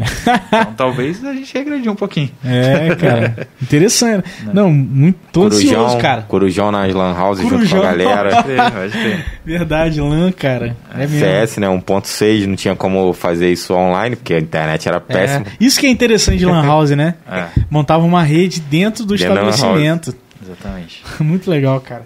É. Inclusive, o Rafael Del Rey falou aqui, ó. Windermere, do lado de Orlando, que ele fica. Pode crer. Legal. Valeu, Rafael. Muito bom, cara. Isso aí, cara. Isso aí, galera assistindo, ó. Inclusive, ó. passamos. Se não me engano, passamos de duas horas. E a Cara, galera firme aqui, cara. Pô, muito beleza. bom, muito bom. Galera, obrigado a todo mundo que tá assistindo até agora. Muito conteúdo, muita É. coisa pra refletir, cara. Muito... É, o- você é o primeiro programador que, que vem no Caraca, Avera. sério? É o Que primeiro. legal, cara. Que legal. Biz- bizarro, assim, a gente já chegou alguma. Já chamou alguma galera do Rio Sul Valley, Uhum. né? Que eu conheci através de conexão do Rio Sul Valley. Mas é, aí que eu, depois que eu me toquei, eu falei, caraca, o Afonso é o primeiro programador. É. Que louco. Né? Pô, eu fico felizão, cara. Pô, não, Feliz uma honra, demais, cara, é te um prazer. receber. E o número 50, hein? Número É, 50, olha aí. isso aí, cara. O que, que significa? Nada, mas. Muito bom, cara, muito bom. E aí, vamos, vamos comer uma pizza? Vamos, Opa, agora bora? vamos Bora, sim, bora. Com certeza. Partiu. Então, Afonsão, obrigado, Obrigado, mano. cara. Que eu, que eu tenho pra te dizer, assim, brigadaço, o tempo que a gente não se vê pessoalmente. Sim. E é sempre, sempre que a gente se encontrava, porra, um papo muito foda e, Muito bom. e a gente poder passar um pouco desse papo pra, pro online, né? Pra galera que tá vendo. Eu falei igual um tiozão, né? Pro online. Baby Boomer. pra galera virtual. Mas, pô, obrigado, mano. Obrigado de Pô, verdade, tudo de bom, cara. É, foi muito bom, assim, agradeço vocês dois por terem lembrado de mim, né? E, e pelo convite e também pela confiança, né? Porque Pô, tamo junto. é, aqui a gente tá se expondo, né? Falando ao vivo, né? Sim, Então, sim. sim. então, obrigado por acreditar também no que eu vim trazer pra falar. Ô, valeu, Não, cara. Tudo de bom pra você, pra Roupara, pra Juliana também, pra vocês dois. Que essa vida nômade, porra, transcenda cada vez mais aí. Quero estar acompanhando lá o. É, Casal vou seguir lá, Nômade. vou seguir lá. Casal remoto. Casal, Casal remoto. remoto. Pronto. Casal remoto. Galera que tá assistindo até agora, Casal Remoto. Vamos colocar na descrição lá do. Vamos sim. Né? Por enquanto tá o link só do Instagram dele aí na live, mas a gente coloca E lá. tem também o da Ah, professora Juliana. Professora Juliana. Juliana. English Teacher Juliana. Não gosto. English Fala. Teacher Juliana. English- Se alguém precisar English de aula de teacher. inglês remoto, Ah, legal. É uma professora com várias certificações. Opa. Tá, tá bombando. Tá, tá dando aula pra fora do Brasil agora também. Fora? É, tá dando Pô, aula pra foda, gente cara. de, de, de Vancouver, gente dos Estados Unidos. Pô, que maneiro, Juliana. Legal. Vou Maneiro acompanhar, demais. cara. Eu fiz, estudei seis anos de inglês e desde então, cara. Eu Oi? sempre quis estudar. Ah, preciso dar uma reciclada. Nunca estudei inglês, sempre quis estudar. Meu inglês é de RPG, de jogo. Ah, é o game, base. o Tá bom game ajudando muito no desenvolvimento do inglês, né? É, isso é verdade. Mas muito legal, muito Show legal, bola, Juliana. gente. Afonso, obrigado. Obrigado. Tamo junto. Tamo junto. E bora comer uma pizza. Todo mundo que assistiu até agora, duas horas aí. aí. de podcast. Obrigado, se inscrevam. Tem canal. pessoas incríveis, assim como foi o Afonso essa semana. E Até a dezembrão. Dezembrão. Ó, dia 9, um ano de Avera, hein? Dia 9, 9 de um ano, dezembro. Cara, verdade. E Dia a de gente. tirar as máscaras, né? É, Dia de tirar as de tirar as máscaras e, e exigir as Máscaras vacinações. Nós dois aqui, tudo fake, vamos tirar mais. E eu já tô indo pra tomar a terceira já. Terceira? Já vai estar aí. liberada, é. Cara, aí eu falto muito, sou bem mais novo, aí falta muito. Bem mais novo, dois anos. Inclusive, dezembro, Afonso, a gente vai ter o dobro de podcast. A gente Olha vai aí. ter segunda e quarta, cara. Maneiro, A maneiro. gente quer dar um gásinho em dezembro, Show. porque É. aí 23 para pra dar aquela relaxada e volta É, só no aí a outro gente relaxa um pouquinho, né? É. Então tá, galera. Brigadão. Valeu. Se inscreva Valeu, aí gente. até a próxima. Tchau, Um tchau. abraço, tchau.